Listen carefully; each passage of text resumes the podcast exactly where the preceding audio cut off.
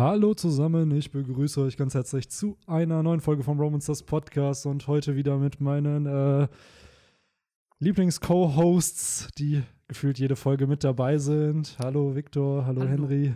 Hallo, war das jetzt ein Backlash gegen Tugai? Ich kann sagen, einer deiner Lieblingshosts Ja, fehlt. die Sache ist, Tugai ist halt so selten da. Der ist eher zum Gast geworden. Oh nein. ja, es ist jetzt nicht böse gemeint, aber Zum Cameo. Ja, Das ist, so, das ist so wie so ein Charakter, der die ersten beiden Staffeln halt zum festen Cast gehört und dann danach nur zu so einem Nebencharakter. Ge- wie, genau. wie, wie, tatsächlich. Ja, er ist entweder die Vivi oder der Jimbei. Falls Ja. er dann mal zurückkehrt oder in die Bande kommt, dann ist er gerne äh, wieder ein vollständiges Mitglied. Oder Aber die Gina, wenn für Brooklyn Nine-Nine Zuschauer. Ach, stimmt, ist sie nicht mehr im Cast dann gewesen? Äh, die in der fünften hatte sie schon die Hälfte der Folgen nicht, äh, war sie nicht dabei, weil sie irgendwie Mutterschaft oder so, also die Schauspielerin. Mhm. Und in der sechsten ist sie dann ausgestiegen. Also da war sie dann noch, da hatte sie halt dann Cameos, so Okay, für okay. zwei, drei Folgen kam sie dann Gina vor. war die seltsame Tussi, ne? die Sekretärin war sie. Genau, die, die immer ganz komische Ansichten gehabt Ja, hat. Ja, genau. ja. Aber Genau. ja, aber die aber auch irgendwie mal lustig war. ja du, ich fand die eigentlich ganz okay. Auch, aber Brooklyn Nine-Nine habe ich tatsächlich nach der zweiten Staffel, glaube ich, nicht mehr großartig geguckt. Oh, Fehler, Irgendwie- das ist ein Fehler. Ja, irgendwie hat es mich nicht mehr so richtig reingezogen wie halt andere geile Sitcoms. Ich finde ja, die haben jetzt bei Netflix diesen Monat die fünfte Staffel auf Deutsch reinbekommen. Ach, geil. Also ich gucke die, ich bin zwar eher, also in Amerika sind sie ja schon bei der sechsten. Ach, krass. Äh, ich gucke die zwar auch auf Englisch, aber ich gucke sie mir dann immer auch noch mal gerne dann auf Mhm. Deutsch an, wie sie das dann synchronisieren auf Deutsch. Das Interessiert ist halt, mich glaub ich, immer. gutes Nebenbei-Fernsehen auch, ne? Wenn man Ja, jetzt mal die Folge genau. gesehen hat, dann können die Genau. ja gut nebenbei laufen. Eben. Kann ich mir vorstellen. Hm. Aber Ja. naja, es geht nicht um Brooklyn Nine-Nine, es geht heute um nicht. One Piece. Heute ausnahmsweise mal nicht. Ja, ey, Dabei. Leute, wir müssen uns zurückhalten. Kein Off-Topic-Talk. wir können ruhig. Äh, Brooklyn Nine-Nine ist schon cool. Ich habe immer äh, Henry es als das Scrubs auf dem Durch Polizeirevier Benny wurde ich darauf Ja. äh, angetrieben. Ja, und du hast jetzt mehr geguckt als ich. Also ich bin, glaube ich, auch in der dritten Staffel. Ich habe, glaube ich, Anfang der vierten noch geschaut, wo Holt und Jake diese Undercover-Mission Mhm. haben. Das fand ich ganz cool. Wo die in halt Florida so, sind, Genau, ne? wo es so Ja. eine Two-Man-Folge ist, wo die Ja. beiden eigentlich nur dabei Ja. sind. Ähm, aber dann habe ich auch irgendwann mal den, den Anschluss verpasst und äh, warte eigentlich auf, darauf, dass die bei Netflix sind, wie du jetzt schon meinst. Die fünfte Staffel ist ja, ich Alle fünf immer. Staffeln haben die da. Ja, also, also alle nicht, weil wie gesagt, es gibt sechs, aber fünf Staffeln haben sie da. Aber da war es jetzt ziemlich cool, dass die Serie ja erst abgesetzt wurde, ne? Und dann Ja. durch eine Social Media Ja. Outbreak von Ja. Leuten, die es dann unbedingt zurückhaben wollten. Und äh, ich weiß noch. Henry hatte mir davon berichtet, ja, Brooklyn Nine-Nine hört auf. Und Und nur innerhalb von 24 Stunden, Ja. also wirklich nicht länger hat es gedauert, dann wurde die halt von einem anderen Sender wieder aufgenommen. Klar. gerettet. Die haben ja sicherlich einfach berechnet, guck dir an, wie viele Leute hier interagieren. Wenn ein Durchschnitt davon sich das anschaut, dann lohnt sich das Ja. wahrscheinlich an den Werbegeldern schon. Und was meinst du, was, was los wäre, wenn One Piece auf einmal abgesetzt werden würde? Ja, oder dass Oda krank wird oder so. Das wäre, glaube ich, schon. Oder verkauft einfach die Rechte. Weil Boah, er sagt, lässt ich es habe keinen Bock mehr, das zu zeichnen und verkauft die Rechte einfach irgendwo hin. Nach Amerika. Ja. Ich glaube, dann würden die Leute aber Nach eher Disney. gegen, gegen Boah, stell ihn mal vor, äh, diese ragen. Real-Life-Serie oder die mit den echten Schauspielern die Serie würde One Piece zu Ende erzählen. So, wir sind dann, ab da fängt so Onigashima dann an und dann kriegen wir da den Plot weiter erzählt. Ich stelle mir gerade wirklich vor, ob ich gerne eine äh, Disney-Variante im Avenger-Style von One Piece sehen würde.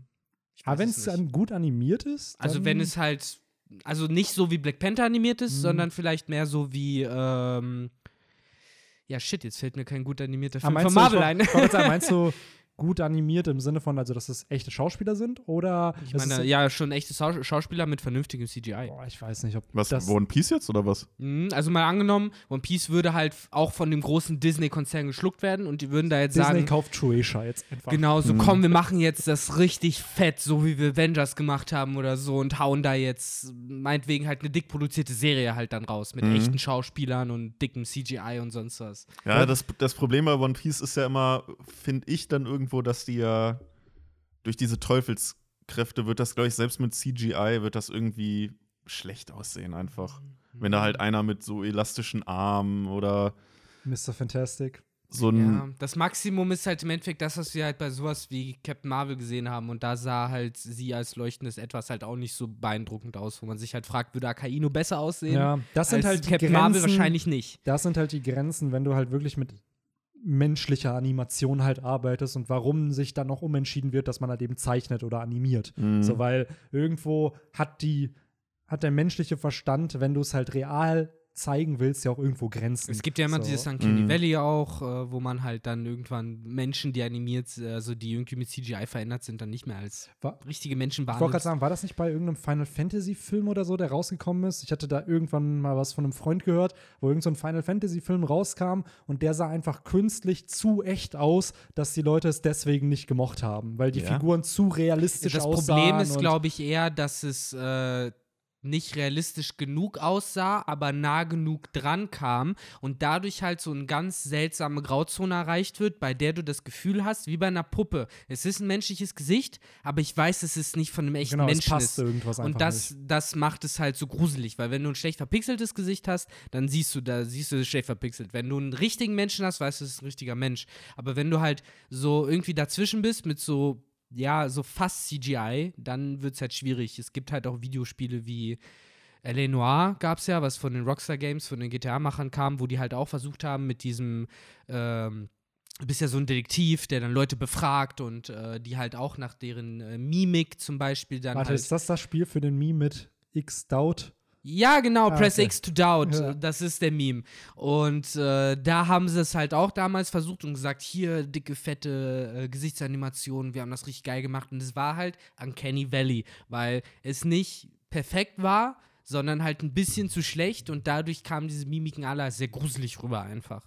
Das ist halt das, was man meistens damit meint. Aber Ja. ich glaube, die größte, das größte Problem an einer von Disney produzierten One Piece Serie oder Film wäre halt einfach, dass es von fucking Disney produziert ist und nicht mehr von Oda.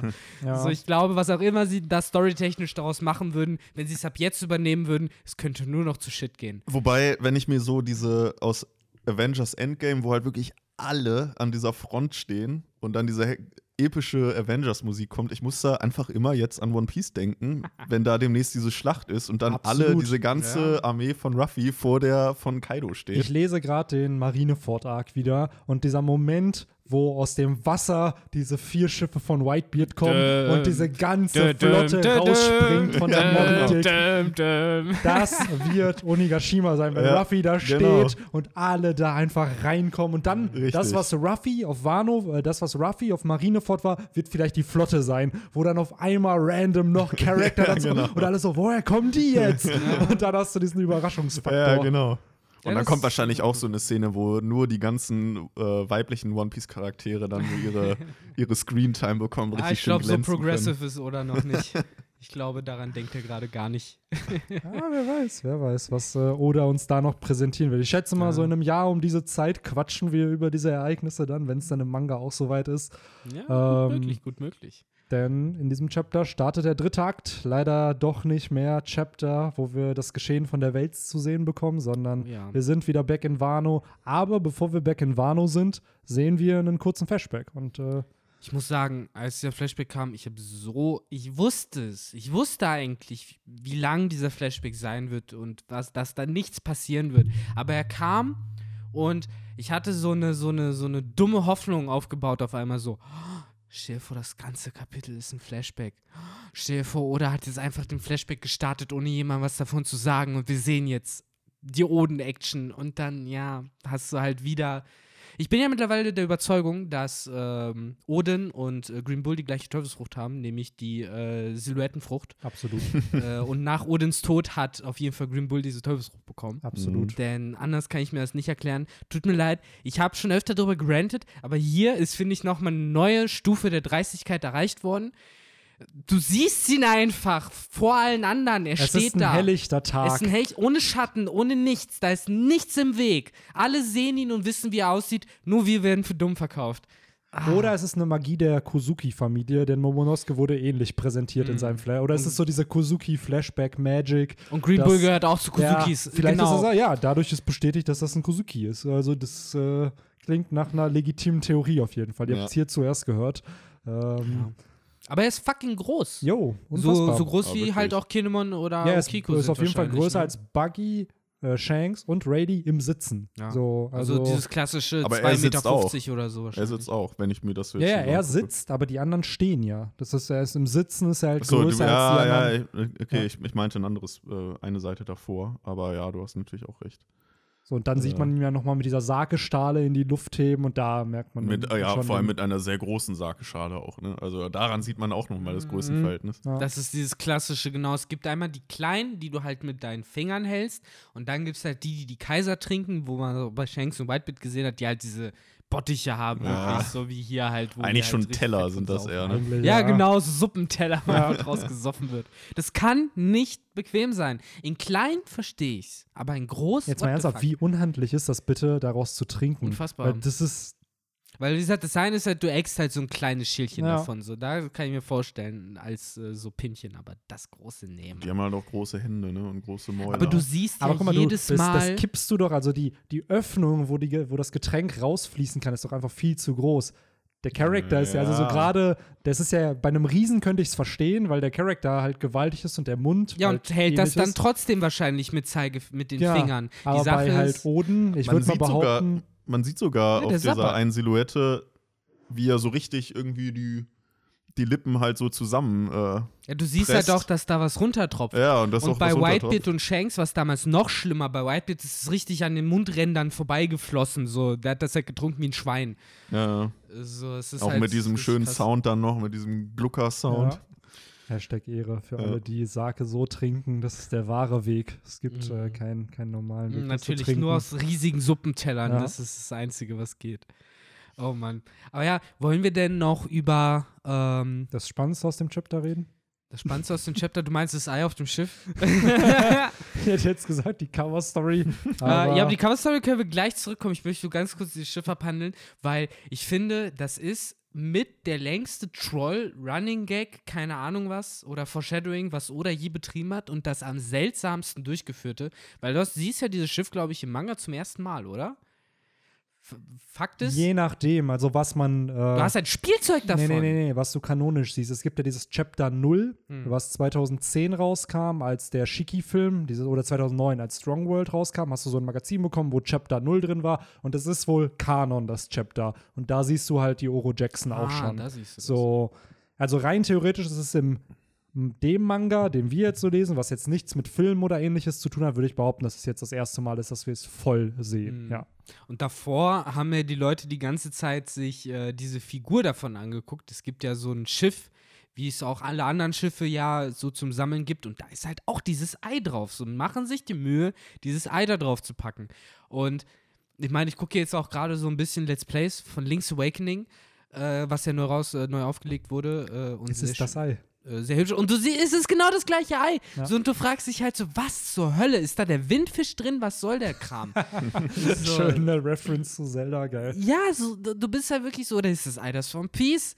Was soll Ich das? glaube, ich bin ganz ehrlich, ich habe das Gefühl bei diesem Ei, dass es Oda einfach nur gezeichnet hat, damit man darüber redet. Und dann dass mal man, gucken, ne? Genau, und dann mal gucken. Wenn ihm eine Idee dazu kommt, dann droppt er was und dann denken sich alle, boah, Oda war voll das Genie, dass er das schon von Anfang an geplant hat. Aber wir haben öfter schon jetzt darüber diskutiert, dass Oda Dinge einfach einbaut und sich dann irgendwann später ausdenkt, was damit ist. Vielleicht Ja. ist das sowas wie äh, die, diese Ananas-Theorie bei How I Met Your Mother, was nie geklärt wurde. Ja. Und dann am Ende halt Ja. in so einer rausgeschnittenen Szene. Das wird halt da dann in so einem FPS oder so Genau. dann halt erklärt. Ja, stimmt. Am Ende heißt es einfach nur, ja, in dem Ei war, weiß ich nicht, ein, ein großes Omelett für alle drin. War so ein Scheiß. Das haben wir von irgendeinem Riesenvogel bekommen oder Ja, geklaut. genau. Aber um da dann nochmal auf die Silhouetten zurückzukommen, vielleicht ist es da halt ein ähnliches Spiel, dass Oda einfach noch keine Ahnung hat, wie die aussehen sollen. Dass er, auch wenn es schon höchste Eisenbahn ist, einfach noch keine Designs für Odin oder für äh, Green Bull hat. Und die Ich glaube, deswegen da hatten immer wir noch ja so letzte zeigen. Woche schon drüber diskutiert, Ja. dass dieses Design von Sebek dem von Kaido Ja, aus stimmt. dem einen Chapter sehr, sehr ähnlich ist, wo Gab das Mhm. erste Mal über die redet. Und das finale Design Stimmt. von Kaido ja ganz anders aussieht. Und ähnlich war es ja mit Kanjuro und Denjiro. Kanjuro hatte erst dieses Silhouettendesign von Denjiro, dann wurde, Denji, äh, wurde Kanjuro revealed, sah gar nicht so aus. Und auf einmal sehen wir Denjiro mit demselben Silhouettendesign. Ja. Und in einem Manga-Band wurde dann dieses ehemalige Silhouettendesign von Kanjuro wieder verändert. Das heißt, da hat sich Oda dann umentschieden. Der Charakter sollte wohl anders aussehen. Und ich schätze mal, dass Denjiros Design ursprünglich dann halt für, für Kanjuro geplant war. wahrscheinlich. Und hier kann es natürlich auch sein, dass Oda vielleicht das finale Design noch nicht hat. Er hat die Silhouette, wie es vielleicht aussehen soll. Aber bei Oden würde ich jetzt mal behaupten, dass Oda das Design schon länger hat, weil das wirkt ja gerade wie ein Charakter, der so neben Roger, Whitebeard und den Kaisern schon mit einer der wichtigsten Charaktere für die Handlung von One Piece selber ist. Ja, und auch So. gerade für Wano im Moment. Genau, Das und für schon. Wano ganz spezifisch noch. Ja. Kurze Aber- Frage an euch: Glaubt ihr, dass wir in dem Akt hier auch den Flashback von Oden bekommen? Weil es fängt ja schon mit ihm an, eigentlich. Also, bevor der Akt startet, sehen wir halt einen kurzen Flashback von Oden, der ja so in den Kontext des Kapitels gar nicht wirklich passt. Also, warum dann dieses erste Chapter auch mit ihm beginnen? Und ähm, Weil es halt ja im Endeffekt, glaube ich, äh, diese Szene, wo Odin sich auch von den anderen Gold-Roger Piraten verabschiedet, ist ja sozusagen der Anfang dieses ganzen Konflikts, der ja, und danach cutten wir 25 Jahre später, das ist dann, äh, zu, um zu zeigen, da hat es angefangen vor 25 Jahren und es ist immer noch der gleiche Konflikt, es ist immer noch der gleiche Streit sozusagen, der da stattfindet, äh, den die Kusukis halt immer noch nicht geklärt haben, Mhm. persönlich. Äh, deswegen kann ich mir vorstellen, dass Oda das vielleicht deshalb eingebaut hat. Und dann halt mit der Okay. Zeit irgendwann weitere Flashbacks, vielleicht geht das wirklich so stückchenweise, bis Mhm. wir halt vielleicht zum Ende kommen, zu Odins Tod. Ja, stimmt. Du, es ist im Endeffekt ja der Start von dem Flashback. Es Ja. ist sein Abschied und vielleicht ist diese Return nach Wano das, was wir dann von Oden halt auch zu sehen bekommen. Also, Ja, dass genau. dieses, dass das der Beginn davon ist und es stückchenweise präsentiert wird. Ja. Ja, Henry, wolltest du? Nö, äh, finde ich, klingt, klingt logisch. Die setzen ihn da ja ab in, in Wano, so verstehe ich das. Äh, und dass, man, dass das praktisch der Beginn davon ist. Und fände ich an sich gar nicht, gar nicht mal so schlimm, wenn man das tatsächlich so stückchenweise machen würde, immer mal wieder einstreut. Äh, ich weiß halt auch ehrlich gesagt nicht, wie viele Akte wir jetzt noch bekommen.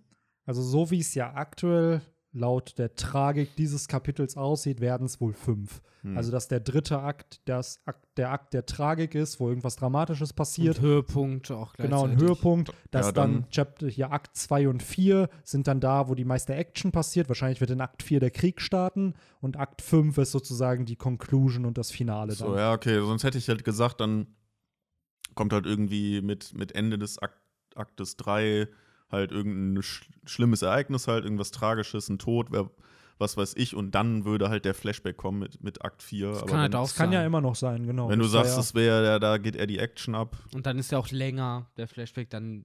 Wobei es halt dreckig wäre, wenn, weil wahrscheinlich wird Odin halt erst in einem Flashback auch enthüllt. Ja. Und da wäre es natürlich dreckig, wenn wir jetzt den ganzen fucking dritten Akt noch warten müssten, bis wir wissen, wie dieser Mann aussieht, für den wir halt irgendwie die ganze Zeit ja kämpfen und Ja, auf dessen absolut. Seite wir sind.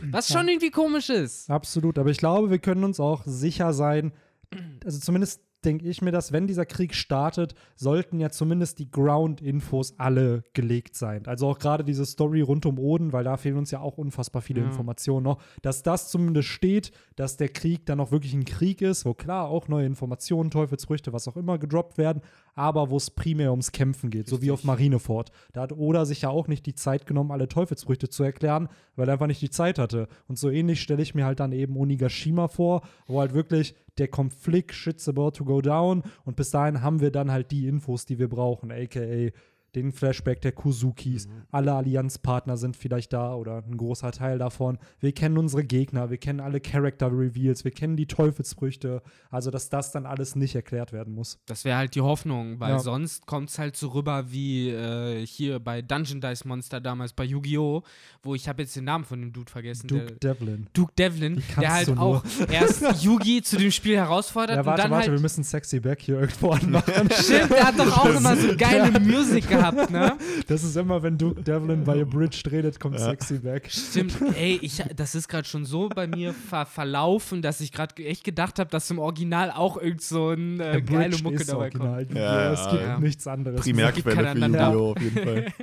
Naja, was wolltest du sagen mit Ja, Duke Devlin? dass, dass der im Endeffekt auch Yugi zum Spiel herausfordert und dann erst während dem Spiel ihm die Regeln erklärt und wir halt ständig irgendwie neu geschockt sind. Und das ist ja sozusagen, finde ich, ein Cheap Trick von dem Autor, wenn er halt Absolut. sagt, das nutze ich als Vehikel, um diese, diesen Akt spannend zu machen, dass Infos, die wir eigentlich schon längst bekommen hätten Aber sollen. Wobei ich- das ich äh, jetzt bei, bei Yu-Gi-Oh! im Manga, äh, wenn man den Manga von Yu-Gi-Oh! liest, ich habe tatsächlich einen Band von Yu-Gi-Oh!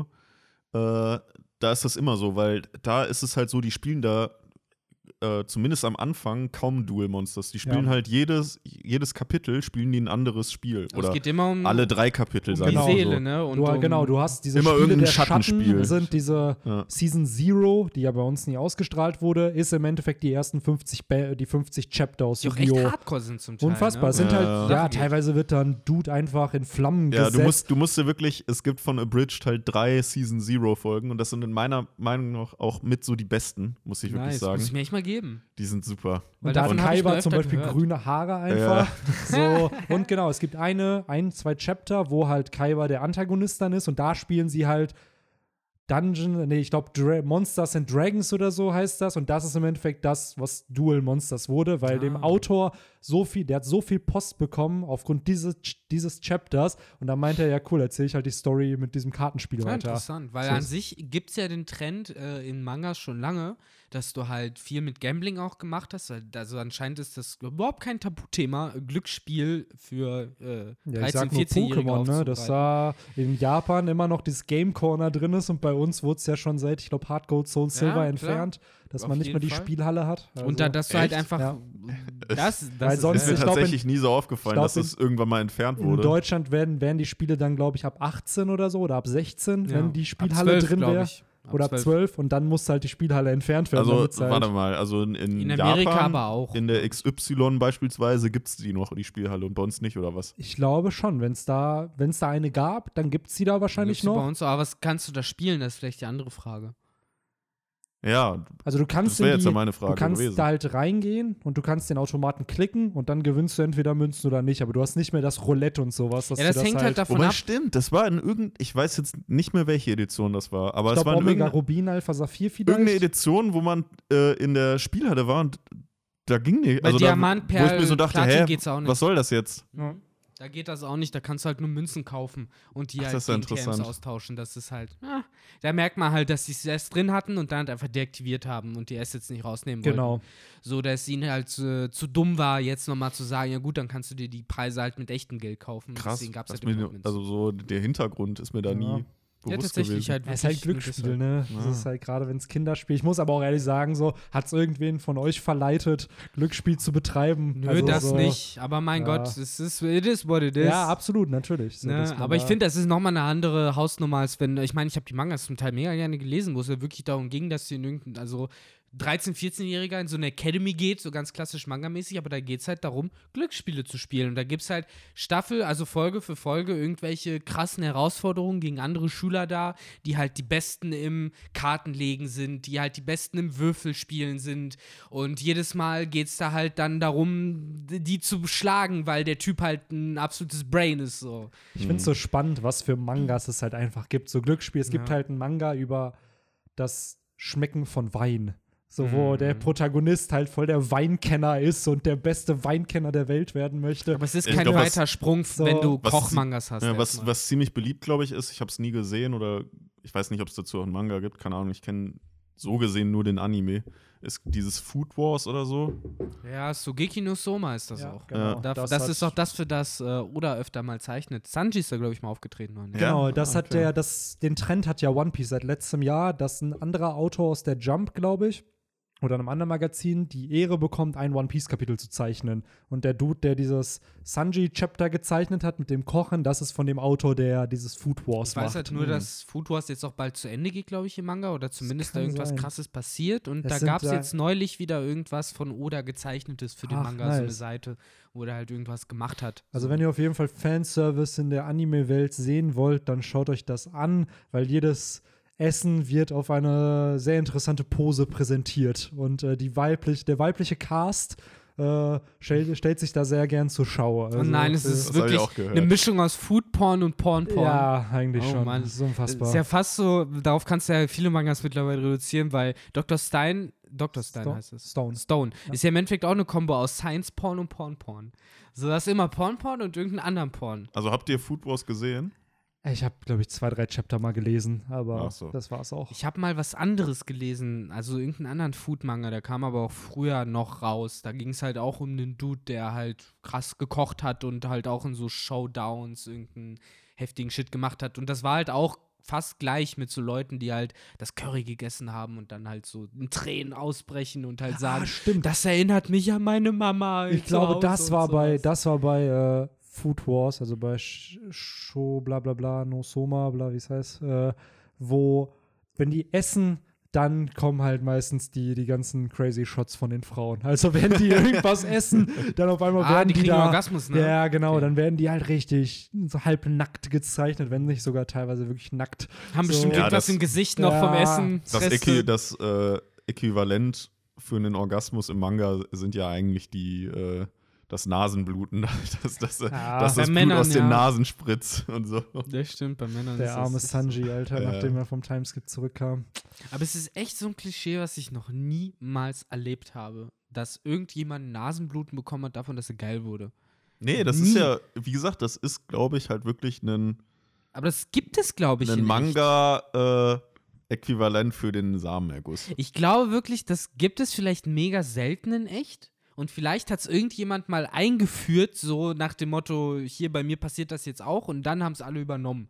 Ich kann glaub, mir das vorstellen, dass läuft Akira so. Toriyama damit gestartet ist, einfach. Meinst du, das gab es nicht früher schon? Ja, bestimmt, aber der hat es vielleicht populär gemacht dann, so dass durch Dr. Slump und Dragon Ball oder so und dann auf einmal so, ja, cool, der macht das, alle feiern das, mach ich das halt auch. Und dann hat sich das halt so, Hiro Mashima, Ichiro Oda, Kishimoto, so die Größten haben das dann gemacht. Mhm. Und dann wurde es halt so Mainstream und dann hat es auch keiner vielleicht mehr hinterfragt, ob es denn wirklich So passiert. genauso wie die, wie die, äh, die Träne am, am Hinterkopf, wenn einem irgendwie was komisch vorkommt. Ja. oder Ja, so. die klassische Träne, die finde ich aber auch super tatsächlich. Ja, ja, ich ich liebe die. Auch immer meistens mit so einem entschuldigenden Lächeln der Charaktere, die halt so ein bisschen Ja. so gucken und dann kommt die Träne. Das finde ich immer sehr schön. Ja, es ist schon ein spannendes Thema eigentlich, woher diese ganzen Klischees, die halt dann auch in Manga und Anime gezeigt werden, kommen. Irgendwo sind es ja auch Stilmittel. Genau, Ne? ob es wirklich dann so Stilmittel sind, die dann aber auch teilweise vielleicht frei erfunden sind, wo man einfach mal das probiert hat und als Aber jetzt kommen wir aber langsam wirklich äh, in einen Bereich, wo man sagen kann, das kannst du studieren. Ja, sicherlich, bestimmt. Also ich glaube, das ist wirklich so Comic-Theorie, gibt es Ja. bestimmt in, Am- ist ja, in ich Amerika noch weiter ich hätte jetzt sogar verbreitet. gesagt, ist das Soziologie irgendein Part davon teilweise. Kannst du auch machen, so. aber es gibt definitiv, also in Deutschland wahrscheinlich auch, in Amerika habe ich schon oft von gehört, dass es da halt wirklich sich ernsthaft auch eben mit der Geschichte von eben Comics oder halt Graphic Novels generell halt auseinandergesetzt wird und auch verschiedene Techniken und sowas da betrachtet werden. Und ja, da wird das wahrscheinlich dann auch so ein bisschen erläutert. Aber ich glaube, die Kurzerklärung ist halt im Endeffekt, es sind halt sehr expressive Darstellungen, so eben die Träne mit dem Gesichtsausdruck, das Blut, was halt sehr wie du halt sagst, für so ein Samaguss halt auch steht, halt eine Flüssigkeit, die austritt. Das sind halt sehr ausdrucksstarke Symbole. Und ja, es sind halt ja Metaphern benutzt. für Dinge wahrscheinlich, die sie sonst nicht zeigen könnten. So wie halt auch bei einem, wenn du halt wenig äh, Ausdruck, also wenig zeichnen kannst in einem Gesicht, dann machst du halt bei einem Manga oder bei einem Anime die Augen ganz, ganz, ganz, ganz groß, weil die Augen halt das sind, woran Menschen oft Emotionen ablesen. Ja. So, deswegen hast du halt einen Strich als Nase, einen Strich als Mund, aber halt mega fette, gut gezeichnete Augen, weil darum geht's da halt. Psychology at its finest. Ja, so, weiß ich, so nach dem Motto, ne? Also das haben wir interessanterweise nur die Mangas übernommen, ne? So, äh, Ja, ich glaube, Animationen Comics. halt auch. So, wenn du dir Animationsfilme anschaust, sagst du das halt oft auch, dass halt die Augen extrem humanoid gezeichnet werden, damit du da halt entsprechend, wie du schon sagst, Emotionen ablesen kannst und eine Nase oder ein Mund halt, halt eventuell weniger Details Ja, bekommen. Aber wenn ich zum Beispiel halt so an, weiß ich nicht, westliche Cartoons denke, haben die jetzt halt nicht diese klassischen großen Augen, die halt Mangas haben, ne? Die haben es halt wirklich noch mal eine Stufe höher getrieben, während halt so Klar. westliche, so He-Man oder sowas, die Ja, versuchen halt ja. auch richtig äh, Gesichtsfeatures da Ja. einzubauen. Jetzt Und halt dadurch so- sieht es weird aus. Ich hätte halt an Findet Nemo gedacht, so Toy Story und so, wo du Äh, halt teilweise ja. ja doch Tiere nimmst, die du dann, oder gerade halt bei Findet Nemo oder auch äh, hier, äh, wie heißen sie denn? Der Pixar Der Sieben Toy Story, Samurai-Film. Alles. Der, äh, der Bugs Life. Ja, der Bugs Ja. Life. Im Endeffekt ist das die Sieben Samurai nur von Pixar gemacht. Hm. So, und da sind es ja auch, da hast du halt Tiere, die aber unfassbar große Augen haben, wo du dann halt die Emotions halt rauslesen kannst. Aber ne? ich Also- ver, für mich ist das nochmal ein bisschen was anderes, wenn du wirklich sagst, so gezeichnete Mhm. Cartoons, weil ich äh, verstehe auf jeden Fall, was du meinst. So bei animierten Sachen, da hast du halt auch die großen Augen. Das hast du ja auch bei so Sachen. Es kam jetzt dieses Alita Battle Angel als Film Mhm. raus letztes Jahr oder so. Das ist ja auch basierend auf einem Anime oder einem Manga, glaube ich. Und äh, da hast du ja auch diesen Hauptcharakter mit so Anime-mäßigen Augen. Und das sieht aber weird aus, wenn das animiert ist. So, das fand ich sehr, sehr komisch so vom Bild. Äh, während es halt irgendwie gezeichnet in einem Cartoon halt irgendwie wieder ganz anders rüberkommt. So. Und da finde ich halt, sieht das irgendwie besser aus, als wenn man bei so Cartoons wie He-Man oder sowas wirklich versucht, äh, alles ganz detailliert darzustellen und dann sieht es halt wieder Uncanny Valley-mäßig aus. Ja. Das ist ja das Schöne an einem Anime und Manga. Es ist irgendwie wieder so weit entfernt vom normalen menschlichen Gesicht, dass es einem nicht gruselig vorkommt. Aber kurze Frage zu He-Man. Habt ihr das früher geschaut? Fandet ihr das cool? Eine Handvoll Ich hab das Folgen. nie geguckt. Es lief halt auf RTL 2 eine Zeit lang. Und deswegen habe ich das mitbekommen. So, Ich finde den Theme einfach geil. Adam ohne diesen Anzug, voll der Lappen, Mm. voll der Sein Tiger Typ, auch voll der genau Lappen. hier Gringer oder so wie er heißt. Ja. Und dann nimmt er dieses Schwert in die Hand, verwandelt sich, I have ja, the power. Verliert eigentlich nur Klamotten, so und auf einmal ist er selbstbewusst, eine ganz andere Persönlichkeit und dieser hier seine Battle Cat, die sich dann verwandelt. Da dachte ich mir auch als Kind immer so, ja, aber Alter, du wirst nur Klamotten los. Warum ist Das warum wusste, das wusste jetzt zum Beispiel nicht mal, dass, dass der scheinbar so einen Superman Clark Kent Theme hat. Also niemand, also alle wissen, wer er ist. Genau. Er, er versteckt nicht seine Identität, aber das ist so, bei Ta, also in der normalen Schild ist er halt irgendwie der Prinz von so und so. Und Von Eternia oder so. Halt, von Eternia, Ja. genau. Und dann, wenn der halt Prinz von Sumanda, Samunda. Samunda, Das war hier der Eddie Murphy. Eddie Murphy Ja. Film, ja. Der Äh, läuft auch gefühlt jedes Jahr, glaube ich, um die Weihnachtszeit Ja, auf ja, Kabel genau, 1. Das ist ein bei, oder bei Sat 1 oder so. Das ist der klassische Satz 1. Die, die haben die Rechte irgendwann in den 90ern gekauft Ja, und ja. lassen sie nicht mehr los. Oh, Kevin allein zu Hause, Kevin allein in New York. Jedes Jahr am 24. Aber laufen das ist legit. Unfassbar. Das, sonst? das ist für mich mein Weihnachtsprogramm. Dadurch, dass ich kein legit. Weihnachten feiere, ist das immer. Meine Weihnachtsfilme, aber das haben sie seit ein paar Jahren eingestellt, waren eigentlich immer äh, Stirb langsam. Das war eigentlich auch immer Tradition. aber Stirb Da- da langsam muss ich sagen- 2 läuft, glaube ich, noch regelmäßig. Stimmt, langsam habe ich noch nie gesehen. Das ist eine Tradition, die ich gerne mal irgendwie mitmachen würde, mal Ja, an sind Weihnachten die Die Hard Filme durchzugucken. Habe ich noch nie gemacht und ich glaube ja gerade die ersten, sag ich mal, großzügig gesagt drei, die sind ja vernünftig, drei, ne? Ja. Das waren halt die, die in den 90ern. Das sind die gedreht guten. wurden und Und dann, dann- der vierte soll richtig beschissen sein, ne? Glaube Den ich. vierten habe ich erst einmal gesehen, das ist auch schon fünf, sechs Jahre her. Der kam halt irgendwie 2004 oder so raus, glaube ich. Und Ja. dann der letzte kam vor, ich glaube 2015 oder sowas raus. Ja, Da war ich sogar halt, im Kino drin. Also wahrscheinlich Und der war auch schon so. Wobei, nee, enttäuschend. 2015 war Alan Rickman noch am Leben, ne? Der Antagonist da. Der, der mal ziemlich cool gespielt hat, der auch Snape bei. Ja, aber hat. der Antagonist war ja jede, jeder Film ein anderer. Ich dachte, dass sie irgendwann so den immer wieder reingenommen haben, weil der so beliebt gewesen ist. Nee, Hm, der hat einen Film mitgespielt. interessant. Ja, äh, ich würde sagen, das ist ein guter Punkt, um nochmal zu One Piece zu switchen. Ja, wir Äh, sind nicht mal bei der Cover-Story angekommen. Unfassbar. Aber wir haben, glaube ich, mit einem der wichtigsten Parts besprochen. ja, Ähm, und viel ist nicht mehr übrig. Nee, eine Sache würde ich aber noch ansprechen, diese ganze Shanks- und Buggy-Thematik, Ah. die ja hier drauf, die in dem Chapter ja zu sehen sind. Und es wurde ewig schon diskutiert, ob denn Shanks und Buggy ein Teil der Bande waren, als sie wirklich ihre letzte Reise hatten. Wir haben sie zwar irgendwann auf dem Schiff gesehen, aber man konnte das ja zeitlich nicht sie einschätzen. waren die ganze Zeit dabei. Sie waren die ganze Zeit dabei und eigentlich soll, wird indirekt mit diesem Chapter bestätigt, dass Shanks und Buggy auch auf Raftel oder Lovetail waren und das One Piece gefunden haben.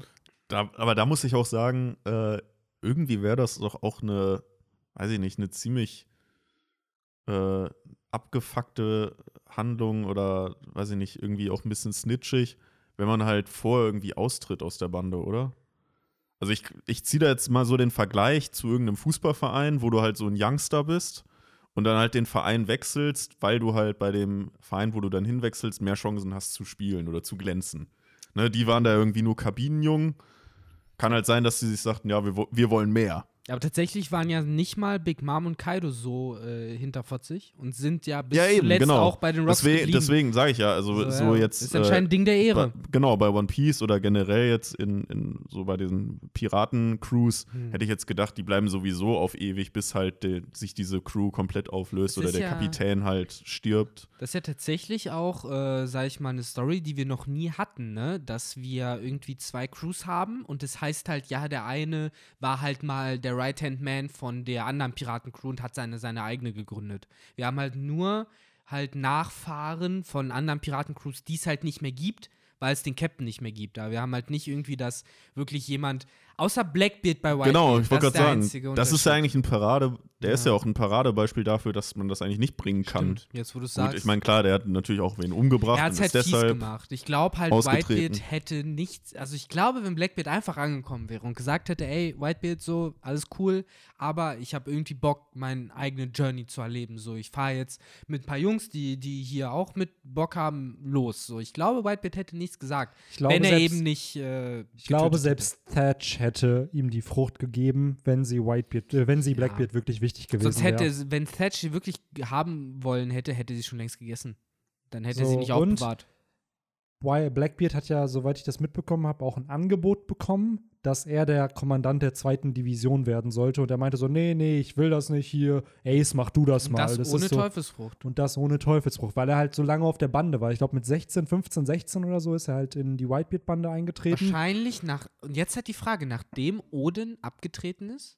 Weil er war ja Äh, auch ja, ein das Commander. ist, ich glaube, vom Timing alles ein bisschen schwierig. Ich glaube, da müsste man sich noch mal ein bisschen mehr einlesen. Also die Handlung hier spielt ja vor 25 Jahren. Mhm. Ich glaube, zu dem Zeitpunkt war Blackbeard noch in der Bande von, von Whitebeard. Wann er eingetreten ist, wobei, wenn er 16 war, jetzt ist er wie alt? 40, dann ist er vor 24 Jahren in die Bande eingetreten. Vor 24, 25 Jahren, so um den Dreh. So, Weil dann, ja, ja, dann wird es sogar passen. Dann wäre er vielleicht erst dieses Jahr oder das Jahr danach in die Bande von Whitebeard eingetreten. Der Punkt da ist auch wieder, falls Zebek wirklich familiär verwandt sein sollte mit Blackbeard, dann ist Whitebeard eigentlich der Grö dann ist Whitebeard ein unfassbarer Ehrenmann, weil zum einen nimmt er Rogers Sohn auf, aber er nimmt auch Zebeks Familienmitglied auf. Und vielleicht war das der Grund, warum Blackbeard Whitebeard aufgesucht hat, weil Whitebeard auf Zebeks Schiff war und deswegen alle tot waren oder er keinen Kontakt zu anderen Leuten was hatte. der Einzige, Zeb- der noch kannte. Genau, den der einzige, den er vielleicht kannte oder aufgesucht Der ihn nicht hat. umbringen will, genau, wie Kaido nicht oder umbringen, Big weil er Mom. eine Familie gründen will und ihn deswegen aufgenommen hat. Hm. Es wäre halt eine Theorie auf jeden Fall. Aber es ist halt plausibel, ob es am Ende stimmt, ist Gleichzeitig natürlich. finde ich, muss, muss Blackbeard nicht mit Sebek verwandt sein unbedingt. muss Das er auch nicht, ich finde ich, muss er nicht. Also so, es ist so halt ähnlich wie mit. Ruffy. Also die, das Coole, was, es- was daran ist, dass im Endeffekt sich Blackbeard unbewusst ja dann bei Roger gerecht hat, beziehungsweise Zebek sich dann bei Roger gerecht hat, indem Blackbeard den Sohn von Roger gefangen Wenn genommen sie hat. halt eine Connection Genau, haben. wenn sie die Connection hätten. Und ähm, irgendwas gab es da noch, dass äh, gleichzeitig vielleicht Ace sozusagen der Auserwählte war, der der König der Piraten werden sollte, es dann aber nicht wurde, weil Blackbeard, aka Zebek, dafür gesorgt hat, dass er es nicht wird. Ich glaube- und Ruffy, ja. der random Dude eigentlich ist, der damit ja nichts zu tun hat und der eigentlich ist, der dann am Ende der Auserwählte ist, obwohl er halt eigentlich kein Auserwählter ist, weil Ich meine, es hat ja auch jetzt gerade leider wenig mit dem eigentlichen Chapter zu tun. Ja. Aber um das jetzt auch nochmal zu droppen, um an die Diskussion von letzter Woche im Endeffekt anzuknüpfen, nur dass Henry jetzt auch dabei ist, äh, um daran teilzunehmen. Vielleicht äh, ist es ja halt auch im Endeffekt so, dass auch wenn äh, Blackbeard jetzt keine, sag ich mal, direkte familiäre Verwandtschaft äh, in irgendeiner Form äh, zu Sebek hat, äh, das ist aber trotzdem, sage ich mal, eine ähnliche, ah, weil beide sind halt dies und das ist halt eine ähnliche Art von die ist, weil für mich ist seit Marineford klar, dass es irgendwie eine Unterscheidung gibt und vielleicht war Sebek überhaupt der Grund, weswegen Whitebeard darauf kommt, dass es ein die gibt, der nicht derjenige ist, auf den man warten könnte. Also, dass Whitebeard damals, als er zu Blackbeard gesagt hat, du bist nicht der die, auf den Gold Roger gewartet hat, dass er da halt vielleicht schon irgendwelche Aspekte von dies drin hatte, die halt Sebek vielleicht auch bewiesen hat, dass er da schon das erste Beispiel für einen schlechten die gesehen hat und dann das in Blackbeard auch gesehen hat und deswegen das gesagt hat. Also, dass er ihn aufgenommen hat, um den Rest der Welt irgendwie vor ihm zu schützen, vor Blackbeard. Also Mm. deshalb hat er ihn aufgenommen, weil er in dem halt dem schlechten Die gesehen Vielleicht hat er, hat ich und glaube, ihn vielleicht auch zum Guten bekehren wollte. Was ich glaube halt, den, den schlechten Die hat er wirklich erst dann gesehen, als Blackbeard seine Truppe verraten hat. Und Mhm. noch Genau. mehr, glaube ich, erst, weil das Verraten der Truppe ist das eine gewesen für ihn. Das andere war aber, dass er sich auf Marineford nochmal gegen ihn gestellt hat und so hinterfotzig einfach gehandelt hat und sich auch seinem Papa gegenüber sozusagen geäußert Genau. hat, dass äh, Whitebeard dann zum Schluss gekommen ist, du bist halt ein ehrenloser Hund. So, und du bist es halt nicht, du bist so wie Sebek, das heißt, du kannst nicht der Die sein, auf den wir warten. Also um das so zu. Ist halt auch da wieder diese Connection. Was hat es mit diesem, er hat, du bist nicht der, auf den er gewartet hat. Es ist wahrscheinlich eine One Piece Connection. So, und es gibt da ja auch Vermutung, dass Zebek eventuell auch das One Piece gefunden hat. Aber vielleicht es hätte auch nicht benutzen genau, dürfen. es nicht benutzen dürfen können, weil eben er nicht der D-Träger Mhm. ist, der er sein muss. Beziehungsweise anscheinend war es Roger ja auch nicht. So, Roger hat halt anscheinend auch das One Piece gefunden und will ja, dass andere Leute das One Piece finden. Wenn Roger das One Piece gefunden hätte und damit was hätte anfangen können, dann hätte er ja nicht das große Piratenzeitalter gestartet. Also irgendwo funktioniert es ja auch nicht mit Roger. Und da ist wieder die Frage, wo wir jetzt auch noch kurz vielleicht zu dem kommen, was hier noch genannt wird. Diese 20 fucking Jahre, Ja. die hier auch von Oden genannt werden. Also hat das One Piece eventuell eine zeitliche Komponente, die erfüllt sein muss, damit man was mit dem One Piece anfangen kann. Denn hier haben wir einen Oden, der sagt, ey, dieser Traum, der jetzt schon 20 Jahre alt ist und es wird jetzt spezifisch 20 Jahre gesagt, so ähnlich wie Toki von den 20 Jahren Quatsch, gleichzeitig diese 20 Jahre von Oden, aber nicht die 20 Jahre von Toki sind. Wenn wir jetzt diese Zeitrechnung in One Piece gehen, denn One Piece hat eine Zeitrechnung, auch wenn man nur wenig davon weiß, spielt dieses Kapitel im Jahr 1497 und diese 20 Jahre von Toki sind im Jahr 1522, also da, wo wir aktuell sind, also in der Present Time, Mhm. wo Ruffy und Co. jetzt sind. Das heißt, Oden redet hier von 20 Jahren im Jahr 1497 und Toki redet 25 Jahre später von irgendwelchen 20 Jahren, die sich da erfüllen sollen. Also ist ja irgendeine zeitliche Komponente vorhanden, Ja. die erfüllt sein muss. Entweder mit den Grenzen von Wano, mit dem Kuzuki-Clan, ob mit dem One Piece, was war hier Mit nicht einer genannt Person, wird. die auftauchen muss. Genau, mit irgendeiner Person. Ist es wirklich so Generation-based, dass ein D-Träger alle 20, 25 Jahre auftaucht, der entsprechend das One Piece finden Ich glaube, kann? das haben wir ja auch schon So. in einem früheren Podcast mal diskutiert, wo es ja auch um Toki näher ging. Ich bin ja immer noch der Meinung, dass One Piece in irgendeiner Form die ganze Story, dieses ganze Gebilde von dem Blues und, und alles, was dazugehört und äh, dieses ganze Mythologie und Mysterium, dass es irgendwas eben mit einem sich wiederholenden Event zu tun hat, was immer wieder stattfindet und vor dem die Weltregierung regelmäßig vielleicht auch Angst hat und wo die Weltregierung, sag ich mal, alle 50 Jahre in Alarmbereitschaft ist oder alle 25 Jahre vielleicht. Und da ist halt wirklich die Frage, wäre es damals soweit gewesen, als Gold Roger da war? Oder hätte Gold Roger vielleicht nur ein Jahr warten müssen, aber wusste, dass er dieses Jahr nicht mehr durchsteht und wusste deswegen, dass die nächste Möglichkeit sich erst in 25 Jahren ergibt, weil niemand im nächsten Jahr noch auftauchen könnte, der Gold Rogers äh, Position einnimmt. Das ist halt die große Frage. Was, in welchem Zustand hat sich was auch immer befunden, als Gold Roger damals es gefunden hat? Das ist, glaube ich, im Endeffekt das große Mysterium, was gelöst werden muss, damit wir da halt irgendwie weiterkommen. Aber leider hat uns Oda auch hier nur drei, vier Seiten äh, vor die Füße geworfen. Äh, ich fand sie trotzdem ganz cool, auch weil man gerade im letzten Bild, wo alle nochmal cheeren, äh, tatsächlich mit, glaube ich, das größte Bild bisher von Mitgliedern der Gold Roger Bande nochmal gesehen hat. Ich finde, vor allen Dingen fallen halt zwei größere Dudes auf, die halt, ja, auch mindestens so vier, fünf Meter groß sind. Ich glaube, so einer von denen ist Seagull. Also wir haben neben den Namen, die wir schon kennen, also Roger, Rayleigh, Oden, Buggy, Shanks und Skopagaban, gibt es halt noch Seagull, Und den man Krokus. und Krokus, genau. Gibt es noch Seagull, den man halt namentlich kennt, aber zudem ist halt wie zu Skopagaban eigentlich nichts bekannt. Also das, Mhm. das ist ein Name, ein Charakter, der ein Design hat, aber mehr auch nicht. Ja, du hast also, halt mindestens so drei, also du siehst bei dem einen halt nur den Arm, aber Mhm, du hast genau. halt mindestens so drei Dudes, die halt, sag ich mal, die sind so groß wie der eine Sklave, den Lord damals befreit hat und. Truppe aufgenommen hat. Boah, wie Halt der? ordentliche Größe. Ähm, Boah, Don der? irgendwas oder John Bart. John Bart, Ja, genau, so hieß ja. er. War auch ein krasser Piratenkapitän Jo. seiner Zeit, ne? Aber dann, ja. Und wurde dann einfach random versklavt und ist jetzt in der Hartpiraten. Von dem hoffe ich irgendwie auch noch, dass man mehr sieht, weil das, der sieht mir wie einer aus, der Bock hat, irgendwie seine Schuld zu begleichen oder halt irgendwie Absolut, Dankbarkeit ja. zu zeigen. Und so, solche Charaktere finde ich immer. Haben wir den eigentlich schon in, im Warnoir gesehen? Der ist dabei, ich glaube Der ist schon. dabei, ja. er ich dabei ist, glaube, ist- in dem Chapter, ja wo, sein, wo Lore gefangen genommen wurde Der und wo. Beppo und Co. ihn befreien wollten. Ich glaube, da wurde er auch im Hintergrund gezeichnet. Mhm. Aber wie Victor schon sagt, an sich ist das so ein Charakter für mich wie Ost Junior, der dann irgendwann einen Standalone-Chapter bekommt, wo er vielleicht stirbt oder seine Schuld begleicht oder so.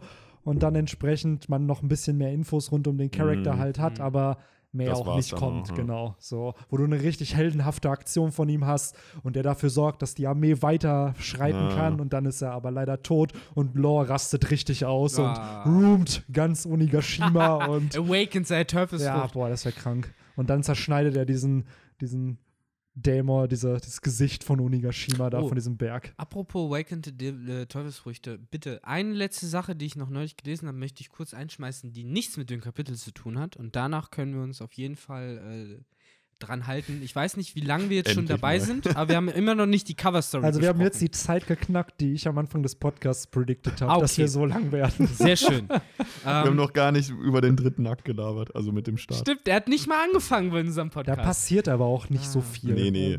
So Aber ich halte mich kurz, ich Okay. drop's einfach nur, weil ich es heute gelesen habe und es irgendwie mega cool sich angehört hat. Und zwar, äh, aus irgendeinem Grund äh, sind die Leute drauf gekommen, sich über Marco Gedanken zu machen und über seine Teufelsfrucht. Und die Theorie ist, Marco hat eigentlich schon seit Ewigkeiten eine erwachte Teufelsfrucht.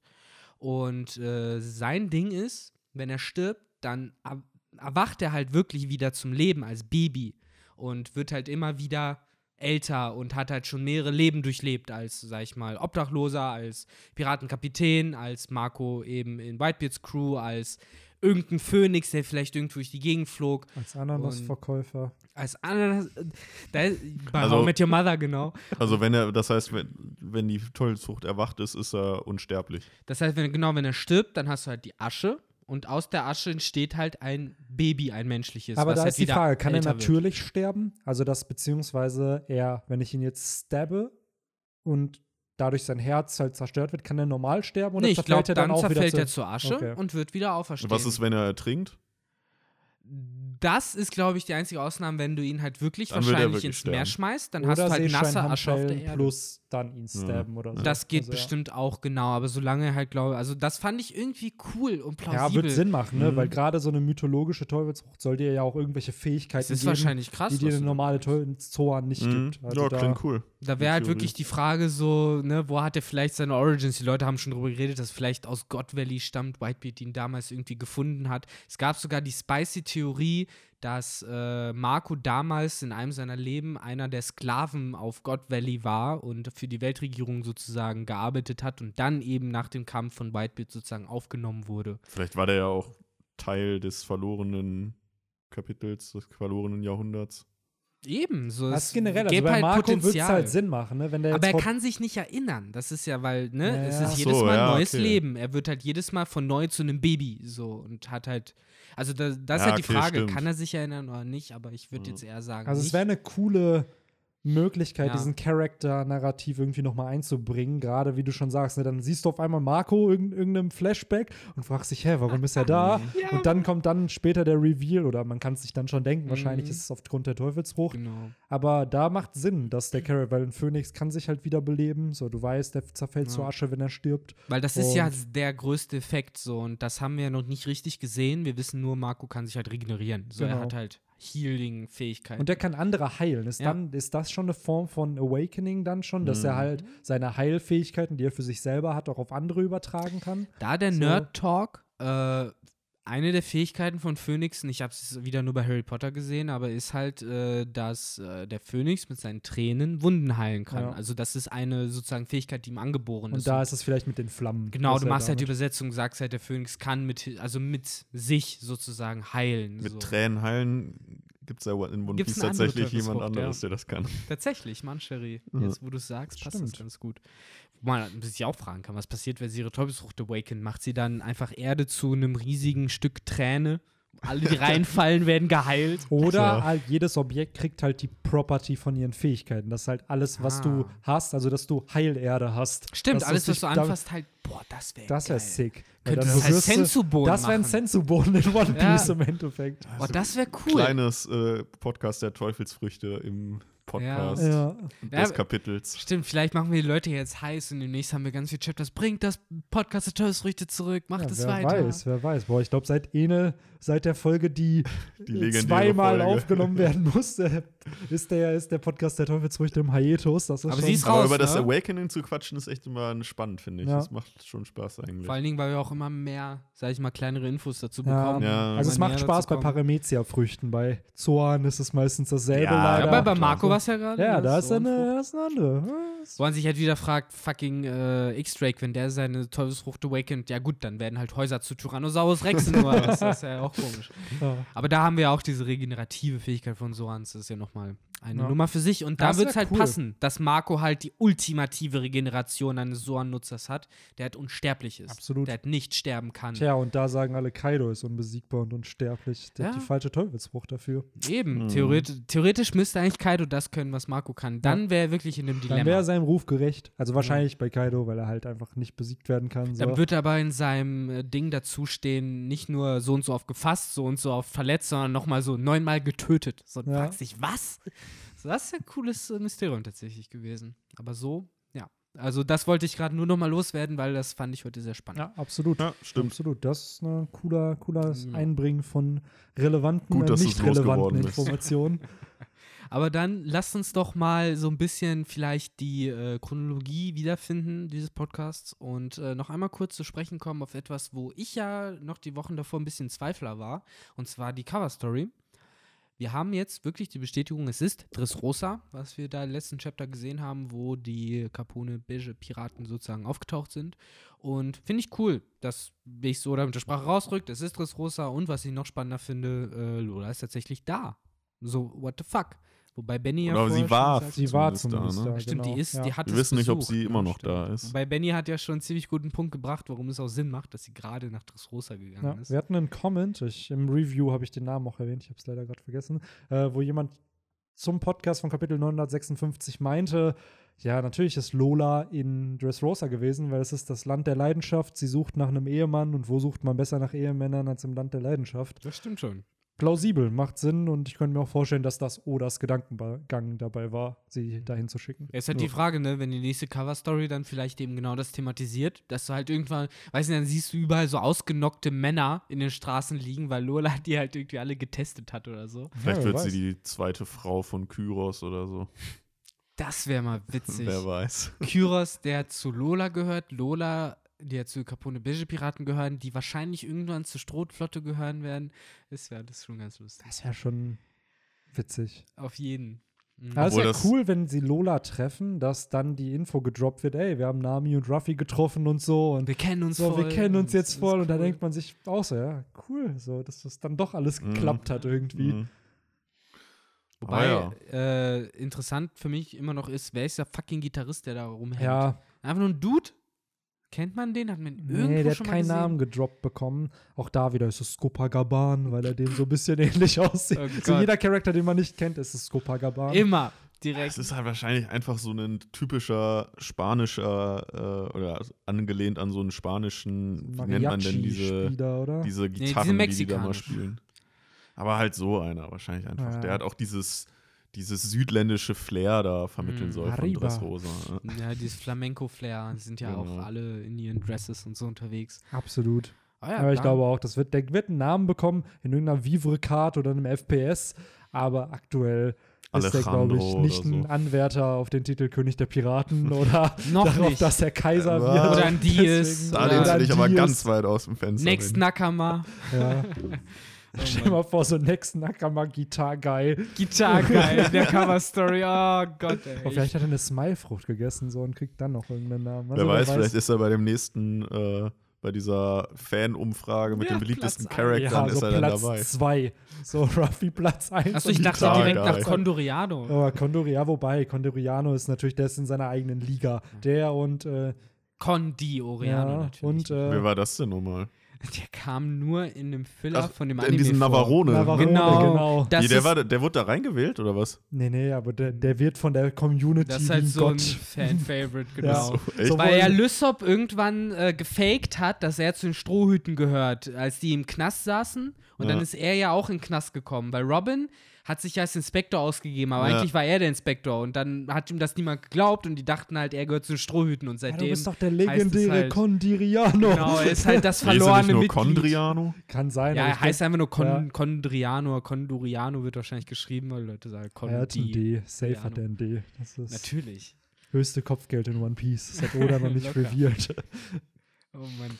Aber ja, dann äh, können wir ja die Cover-Story auch äh, abhaken, weil Ja. ich glaube, viel mehr gibt es dazu jetzt auch nicht zu sagen, außer, hey, cool, mal sehen, was nächstes Mal passiert. So sieht's aus. Und äh, wenn wir auch äh, mit dem Gold Roger-Gespräch, was ja jetzt doch sehr lang ausgefallen ist, ich bin immer noch der Meinung, es muss nur droppen äh, vor der großen Piraten-Ära. Und die Leute können halt labern for days. So. Es gibt ja dieses Meme mit diesem Strichmännchen, was irgendwas flüstert und dann auf einmal kommen so ganz viele dahin so und schlagen ihn zu Brei. So. Und so stelle ich mir das da halt auch vor. Oder Ja. wie bei Spongebob mit den farbigen Burgern, wo dann Ja, so alle drauf genau. rumstehen und keiner mehr bei der großen Krabbe ist. Ja. So ungefähr stelle ich mir das vor. Genau so ist es ja im Endeffekt dieses Chapter abgelaufen. Alle äh, hängen an den ersten drei Seiten und keiner interessiert sich so richtig für die nächsten. Äh, ja, auch nicht so vielen. Nee, es ist ein kurzes Chapter, Es ne? ist ein kurzes Chapter mit zwei Doppelpages und generell finde ich mindestens einer Seite weniger als sonst. Ja. Ähm, aber ja. Ich glaube auch, da war es so, nachdem Oda jetzt diese letzten zwei Chapter so viele Infos gedroppt hat und die waren ja auch alle 18, 19 Seiten lang. jetzt mal genug mit dem Genau, Spaß. da war es dann so, ja, ähm, oder jetzt fährst du aber mir wieder ein bisschen zurück. Mach mal einen 15-Pager, das reicht dann. Mach ein paar Double Spreads, dann. Bei mir sind sogar nur 13. Ne, Ich glaube, wegen den Doppelseiten. Die sind so. ja dann jeweils zwei. Ja, genau, bei mir auch nicht viel. Aber der dritte Akt, er hat endlich angefangen. Ja. Wir haben jetzt die Transition sozusagen bekommen, nachdem der zweite Akt ja jetzt doch echt äh, länger lief, ne? So länger zumindest, als wir gecallt haben. Weil ich Ja. meist, bei mir gab es mindestens zwei, drei Momente, wo ich gesagt habe, nächstes Chapter ist der Akt vorbei. Nächstes Ich Chapter glaube, es ist ein guter Ansatz, dass man predikten kann, wie lang auch Akt vier, äh, der vierte Akt Mm, wird. Weil da genau. hatten wir, ich glaube, in Akt 3 hatten wir 30 Chapter. So und so ähnlich schätze ich mir dann auch den Krieg später vor, dass da 30 Chapter dann kommen, wo wirklich Action passiert. Und äh, dieser dritte Akt wirkt auf mich eher so wie der erste, dass der eher kürzer ausfallen wird. So Ja. 10, 15 Kapitel, das Glaub wir da ich auch. bekommen. Mhm. Wobei ich Und, glaube, äh, der vierte wird länger, oder? Mit den ganzen Kämpfen. Was darf das alles für Kämpfe? ja, Alleine Ruffy gegen halt- Kaido muss doch schon 15 Absolut, Kapitel. absolut. Nur es ist halt auch da wieder wie Marineford. Marineford ging 30 Chapter. Ja, Und es war ja okay. genau. Es ist halt wirklich Action nach Action. Du hast halt keine Erklärung mehr, sondern es ist halt rein, reine Kämpfe Mhm. einfach nur. Und ich kann mir vorstellen, dass Akt 3 damit endet, dass die Kämpfe halt anfangen. Also dass sozusagen Akt 4 der Beginn eigentlich von dem Clash Ja, ist. gut, so. wenn man dann wieder bedenkt, wie viele Seiten ein Kapitel hat. Jetzt alleine, ich sag jetzt mal, so ein Zorro-Kampf kannst du halt auch nicht auf drei Kapitel oder so ausweiten, weil am Ende sind es eh immer nur irgendwelche Schwerthiebe oder sowas. Du hast aber absolut recht eigentlich, wenn man mal wirklich sich anschaut, wie viele Gegner anstehen, wenn es jetzt wirklich die Beast Ja. und Big Mom Piratenbande werden, dann hast du ja Viele. schon 15 bis 20 namentliche Charaktere bei den Gegnern, die besiegt werden müssten. Und wenn du allein jedem schon ein Chapter gibst, dann bist du da ja schon bei 20 Chaptern Aber ich an glaube halt nicht jeder von denen wird besiegt werden müssen. Wahrscheinlich wird es genau Weil so wir haben in ablaufen. Marineford schon gelernt, oder ist sich halt nicht zu fein, zu sagen, ja, nee, die stehen halt an der Seite und gucken nur dumm zu gerade. Ja. So, das ist halt nicht so, dass man sagt, ey, die greifen immer wieder ein. Absolut, und es halt könnte dabei. halt so sein, dass halt die Big Shots fallen. Also, dass die drei, äh, dass Ja. die Kaiser fallen, dass die drei Calamities von, von äh, wie heißt der, Kaido fallen und dass vielleicht heißt der. so Charakter wie, keine Ahnung, Daifugo, Perospero, dass die halt noch besiegt werden. Also so Big Shots in der Big Ist halt wirklich die. Frage, halt, für mich ist es immer noch fraglich, wie sich die Big Mom Piratenbande halt verhalten wird in diesem Krieg, weil wir haben zwar das Bündnis und wir haben halt Big Mom, die vielleicht auch, sage ich mal, vielleicht nicht ganz, nicht ganz zurechnungsfähig immer Ja. noch ist, weil Big Mom ist nie ganz zurechnungsfähig gefühlt. Und dann hast du vielleicht Leute wie Perosporo, die da vielleicht ein bisschen Kopfschmerzen mit haben. Und äh, wer weiß, wie sich das halt im Long Game verlaufen wird. Oder Big Mom ist doch schlauer, als wir denken, Ja. was sie auch oft bewiesen hat. Und Double-Crossed Kaido halt zwischendurch. Das kann ich mir auch vorstellen. Ich glaube, dass es auf lange Sicht zumindest ein Three- Three-Way-Fight wird, wenn nicht sogar ein Four-Way-Fight, weil meine Prediction ist auch, dass zu irgendeinem Zeitpunkt hundertprozentig die Marine eingreifen werden muss. Entweder die Marine oder die Weltregierung, weil wir haben die CP0 da, Marine ja, aber da würde ich, glaube ich, spezifizieren, dass nicht so ein Admiral so kommt. näher, wobei, ich glaube eher, dass die Sword-Einheit kommt. Also es wurde jetzt schon predicted, wir haben Drake, wir haben Corby, Mhm, stimmt. dass gerade Sengoku ja schon mehr dazu erzählt hat, der vielleicht sogar der Leader von dieser Einheit ist, dass die geschickt werden, dass nicht im Endeffekt die primäre Marine und die Weltregierung informiert werden, Mhm. Vor sondern allem, nach, undercover. auch, vor ja. allem nachdem Akainu im letzten Kapitel noch gesagt hat, wir werden keine Kräfte nach Wano halt schicken. Das heißt, äh, für den Flottenadmiral ist es halt außer Frage, dass Ja. sie da jemanden Und ich finde, das kann man dann auch mal so stehen lassen, oder? Da muss man dann nicht wieder irgendwas rein, na, rein interpretieren nee, nee. von wegen, ja, da kommt doch noch die Marine. Nee, Ich nee, glaube ich nicht, glaube. Akaino sagt wirklich, wir haben gerade größeren Shit am Dampfen, um den kümmern wir uns jetzt, aber die Sword-Einheit für sich sagt Genau. halt Scheiß auf Akaino. Vielleicht sind das wir ja auch wirklich nur so zehn Mitglieder, die diese Einheit halt hat und jeder von denen hat eine Special Mission gehabt. Ja. Oder Vielleicht kommt halt auch nicht mal jeder von denen. Nicht mal, genau. Ja. So, vielleicht sind es am Ende wirklich Drakes Bande sozusagen, ist so die Sword-Einheit des Arcs. genau. Und die gehören zur Marine. Da wäre ja eben auch die Frage, apropos Swords, um das nochmal ganz kurz einzuschieben, äh, wenn man davon ausgeht, dass, Aokiji vielleicht auch ein Mitglied davon ist und deswegen eben auch aus der Marine ausgetreten ist, um das so ein bisschen äh, zu verschleiern, dass äh, er eben genau deshalb auch bei Blackbeard sich eingeschleust hat. Ähnlich wie X-Drake bei ähm, Kaido haben wir ja auch bei äh, Aokiji auf das Rosa ja mitbekommen, dass der anscheinend mit Blackbeard rumhängt, warum auch Ja. immer. Und dass da eben vielleicht auch das Ziel ist, ihn in Wirklichkeit auszuspionieren. Genau. Es gibt da ja auch die Ja. Vermutung, dass jeder Kaiser einen Sword-Agenten Ja. Intern irgendwie hat. Ähm, bei Ja. Big Mom hätte es vielleicht einer der äh, Drogenbosse sein können, die Stimmt. ja zu ihren Teepartys immer kommen. Wir wissen ja, dass Stassi, dass die zur CP0 gehört. Wer sagt denn nicht, dass einer von den anderen, die haben ja alle Namen bekommen, die haben alle unique Designs Aber bekommen. niemand hat So. eine Also- Verbindung zur Marine. genau. Also wird Carrot am Ende auch zu, zur Sword-Einheit gehören, weil die sich äh, der Strohbande anschließt und Ja, Ruffy okay. jetzt der Ja, fünfte wer Kaiser weiß, ist. Wer weiß. So, Es sie ist das. in Wirklichkeit Jimbei. Das ist Am seine Ende kommt er raus und hat auf der Brust so ein Schwert. Oh, wow. Es ist nicht mehr dieser Sonne, es ist das dir Schwert. vor, er zieht er sich so seinen Mantel über so und ist so Justice Bitches. Sehr geil. Ach, ey, Ich das würde wäre. die feiern. Also ich würde Jimbe nicht mehr ernst nehmen können. Nee. Glaubt ihr, Smoker gehört zu SWAT Einheit? Könnte ich mir vorstellen. So Smoker, Wir haben Tashigi, Smoker und Tashigi seit Ewigkeiten nicht mehr gesehen. Die sind auf dem Weg zu Vegapunk. Ja, Und ja, ich glaube, warum? das Und wir haben sie das letzte Mal gesehen, wo sie, wo sie mit Aokiji äh, in Kontakt waren. Ich Der glaube, hat die wir, doch haben sie nee, wir genau. haben sie auf dem, mit dem Gespräch mit Ishio noch gesehen, also mit Genau. Fujitora. Ah, okay. Und ich glaube, der Vegapunk-Reveal wird so nach Wano kommen, wenn die beiden dann endlich mal bei ihm ankommen, die Kinder abliefern. Es ging So. ja schon äh, jetzt um, war um Vegapunk. Er ist ja anscheinend als Person eine begehrte Ressource. Leute wollen ihn haben, in, also bei sich, sowohl halt Orochi als, als halt auch die Weltregierung. Ist halt die Frage, was mit ihm passiert, nachdem er die Pazifistas sozusagen perfektioniert und dieses SSG-Projekt abschließt.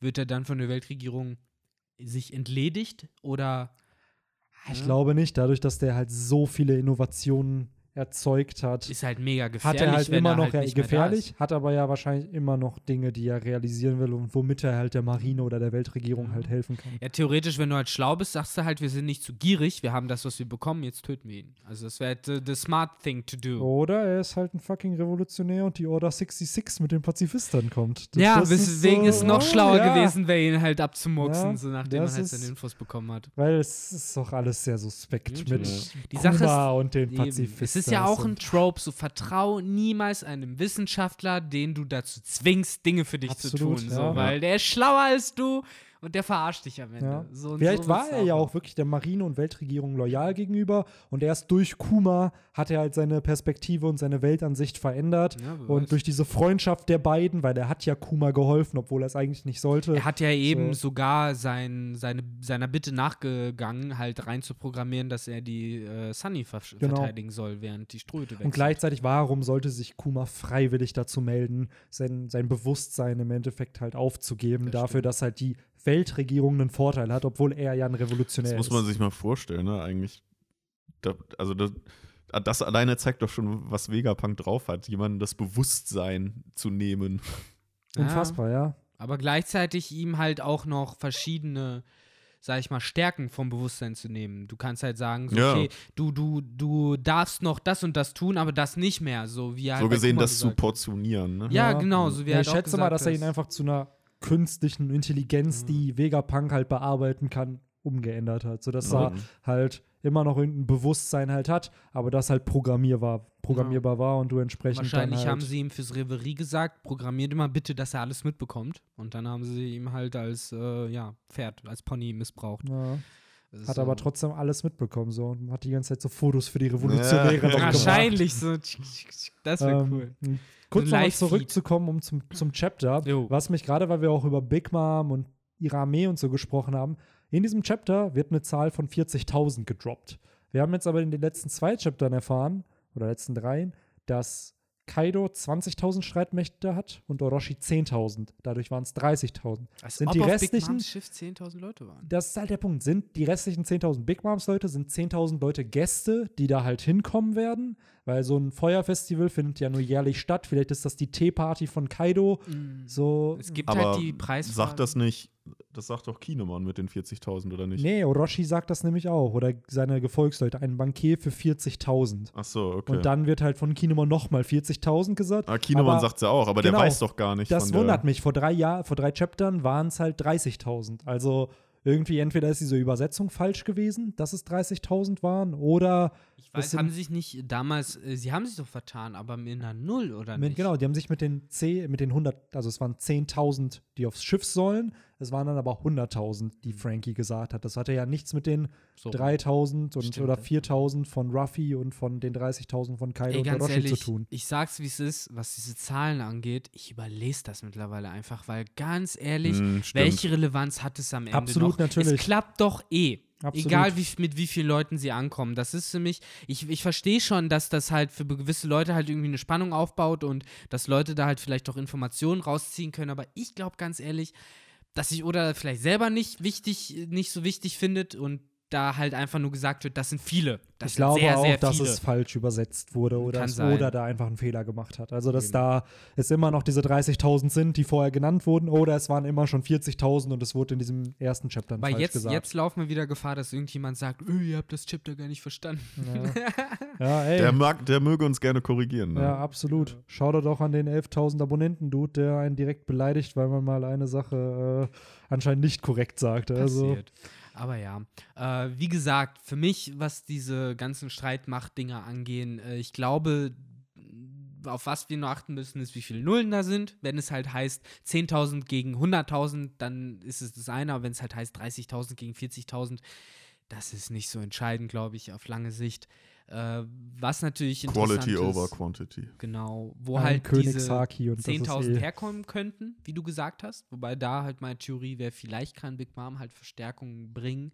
Hängt halt davon ab, ob Brûlé dabei ist. Ich weiß es nicht. Ich habe sie nicht gesehen. Weil Nee, theoretisch die könntest du war, mit der Mirror die war World. auf dem Schiff nicht dabei. Nicht also dabei. auf dem Schiff zumindest wurden Oven, äh, Oven, Katakuri, Cracker und Brûlé nicht gezeigt. Und das waren genau die vier Charaktere, die ja auf Whole Cake Island versagt haben eigentlich. Du hast halt Oven, der es nicht geschafft hat, auf Kakao Island Ruffy und so aufzuhalten, Brûlé, die als Taxi missbraucht wurde, dann hattest du halt Cracker und Katakuri, die als äh, Sweet Commander versagt haben. Und ich kann mir da plausibel auch mir vorstellen, dass die einfach nicht mitkommen durften oder aber, wo Big Mom sich gesagt hat, ey, ihr verteidigt halt Totoland, falls was passieren sollte. Da ist halt dann die Frage, ist es trotzdem irgendwie möglich, einen von Brûlé verzauberten, an Brûlé connecteden Spiegel bis nach Wano mitzunehmen? Rein theoretisch ja schon, Weil es wäre dumm von Big Mom. absolut, es ist ja connected. Die Ja. Spiegel auf der Big Mama Chanta sind ja dann mit der Spiegelwelt von Brûlé verbunden. Das heißt, wenn Brûlé in ihre Welt geht oder beziehungsweise mit Totoland verbunden ist, dann kann sie ja Leute rüberschicken Weil über das die ist halt Spiegelwelt. krass, weil dann hast du halt wirklich Big Mom, die halt jederzeit zwischen Totoland und halt ihrem Schiff hin und her gehen kann. Aber heißt das, dass Katakuri vielleicht auch mit seinem Fudora dann nach, äh, nach Onigashima kommt und vielleicht sogar dann sagt, ey, Big Mamo, dass er dann nicht für sie kämpft und äh, sich Wer vielleicht weiß. sogar Ruffy und seiner Flotte anschließt, Boah, das wäre heftig. ey. das wäre ja das wär so eine Wildcard, mit der ja niemand wahrscheinlich gerade rechnet. Und wo Alle dann, warten auf die Flotte auf einmal Genau, random und dann kommt auf Katakuri. einmal Katakuri Ja. und äh, du siehst auf einmal so, warum ist Mochi hier? und alle kleben so fest Mm. und auf einmal steigt dann Katakuri raus und du siehst nur seinen offenen Mund und dann trägt er diesen Fedora, den ihm Ruffy auf den Mund gelegt hat und dadurch weißt du safe sofort, Auf okay, dem Mund. Auf Ja. wessen Seite der auch Auf, steht. auf wessen, genau, er trägt ihn auf dem Mund, auf wessen Seite er steht. Ähm, ja, dass ist ja schon Big Mom cool. so, ah ja, Katakuri ist da, er wird uns helfen. Und dann auf einmal backsteppt er halt äh, alle. Mit Das seinem Dreizack. Und stell dir mal Ah. vor, so ein Mochi Square und so eine Gear 3 Haki Fist, die dann zusammen angreifen und äh, irgendwelche Truppen von, von ja. Ah, Kaido Katakuri, ich hoffe darauf, dass man ihn irgendwann mal noch wieder sieht in mittlerer Zukunft, auf nahe Zukunft. Hoffe ich jetzt Es nicht. wäre sick, weil wär sick. es wird ja auch, es gab ja auch auf der Queen Mama Chanta, wo Big Mom dann ja verloren gegangen ist. Und alle meinen so, ja, was, wer wird jetzt der Kapitän der Bande? Und Smoothie meinte dann zwar, ey, bei Big Mom darfst du keine Logik anwenden, die wird eh irgendwie überleben. Aber es war ja auch da wieder, dass diskutiert wird, wer das Familienoberhaupt werden soll. Und ob, Ich bin der dreckige Dan. ich bin der dreckige Dan. So, und, äh, und dann kommt irgendein Moment, wo es heißt, okay, du kannst der dreckige Dan sein. so, da wollte Perospero der dreckige Dan werden. Und äh, Das hält dann meinte so. Daifugo, nein, Katakuri wird der dreckige Dan. Und äh, Aber Leute, ich Wer sag's wird euch, der dreckige Dan? sag's euch, Und wer ist nur der Spitzkopf Larry? Das ist die Frage. Will denn sie ihr Spitzkopf? Aber ich sag's, wie es ist. Ähm, ich äh, habe nicht mehr viel, ähm, wie soll ich das sagen? Äh, ein gewisser Körperteil von mir hat nicht mehr viel Geduld, bevor er um äh, über One Piece muss. zu quatschen, ja. Ähm, Dann lass uns doch diese letzten paar Seiten so im Schnelldurchgang erzählen, ja, ich will es nicht ganz im Schnelldurchgang machen. Also, seien wir ehrlich, es passiert Es halt passiert wirklich, es nicht passiert viel, nicht viel. Es sind, glaube ich, drei oder vier Seiten rund um dieses Szenario. Wir sagen es jetzt mal raus, ihr habt es alle gelesen, dass die Flotte nicht da ist. Also, dass die halt die Verbündeten nicht Ja. an dem versprochenen Hafen sind und spezifisch der versprochene Hafen. Also, das Genau. Kapitel trägt den Titel. Und jetzt stellt sich die Frage, wo sind die? Es wird impliziert, dass irgendein Angriff hier stattgefunden hat. Da sind halt auch zerstörte Schiffe und Genau. so. Es sind coole Wellen. Das Panel, wo äh, die äh, hier die roten Schwertscheiden da Onigashima betrachten, fand ich ziemlich cool, weil du siehst so, Okiko heißt die Frau, ne? genau, Die mittlerweile ist, full armored Ja. ist. Aussieht wie dieses eine Digimon. Mir fällt der Name gerade nicht ein. Es gibt, glaube ich, viele Boah, Digimon, ich die glaub, ich weiß, so du meinst. Äh, so, hat er so ein Schwert und ist der bei Ja, Digimon kommt World auch null- voll. Der kommt in Digimon 02 auf jeden Fall in irgendeiner Folge vor, wo Joli irgendwie in so einem Dorf so einen Schulausflug oder so hat. Ja, ja, ja, ja. In ja. der realen Welt. In der realen Welt, ne? Ich weiß, wen du meinst. Der Ja. taucht auch in Digimon, ich glaube, der wird in Digimon World 2003 ist der auch wichtig. So. Es kann sein, Digimon ne? 2003 sogar? ja, ja. Dann kenne ich ihn. Dann und auch ihn im erkennen. Spiel. So, ja, im Spiel und in der dritten Staffel. wie heißt der denn? Ist der irgendwie Legendary? Der ist ein Champion-Level. ja, Der ist ja, ein Champion-Level. Ja.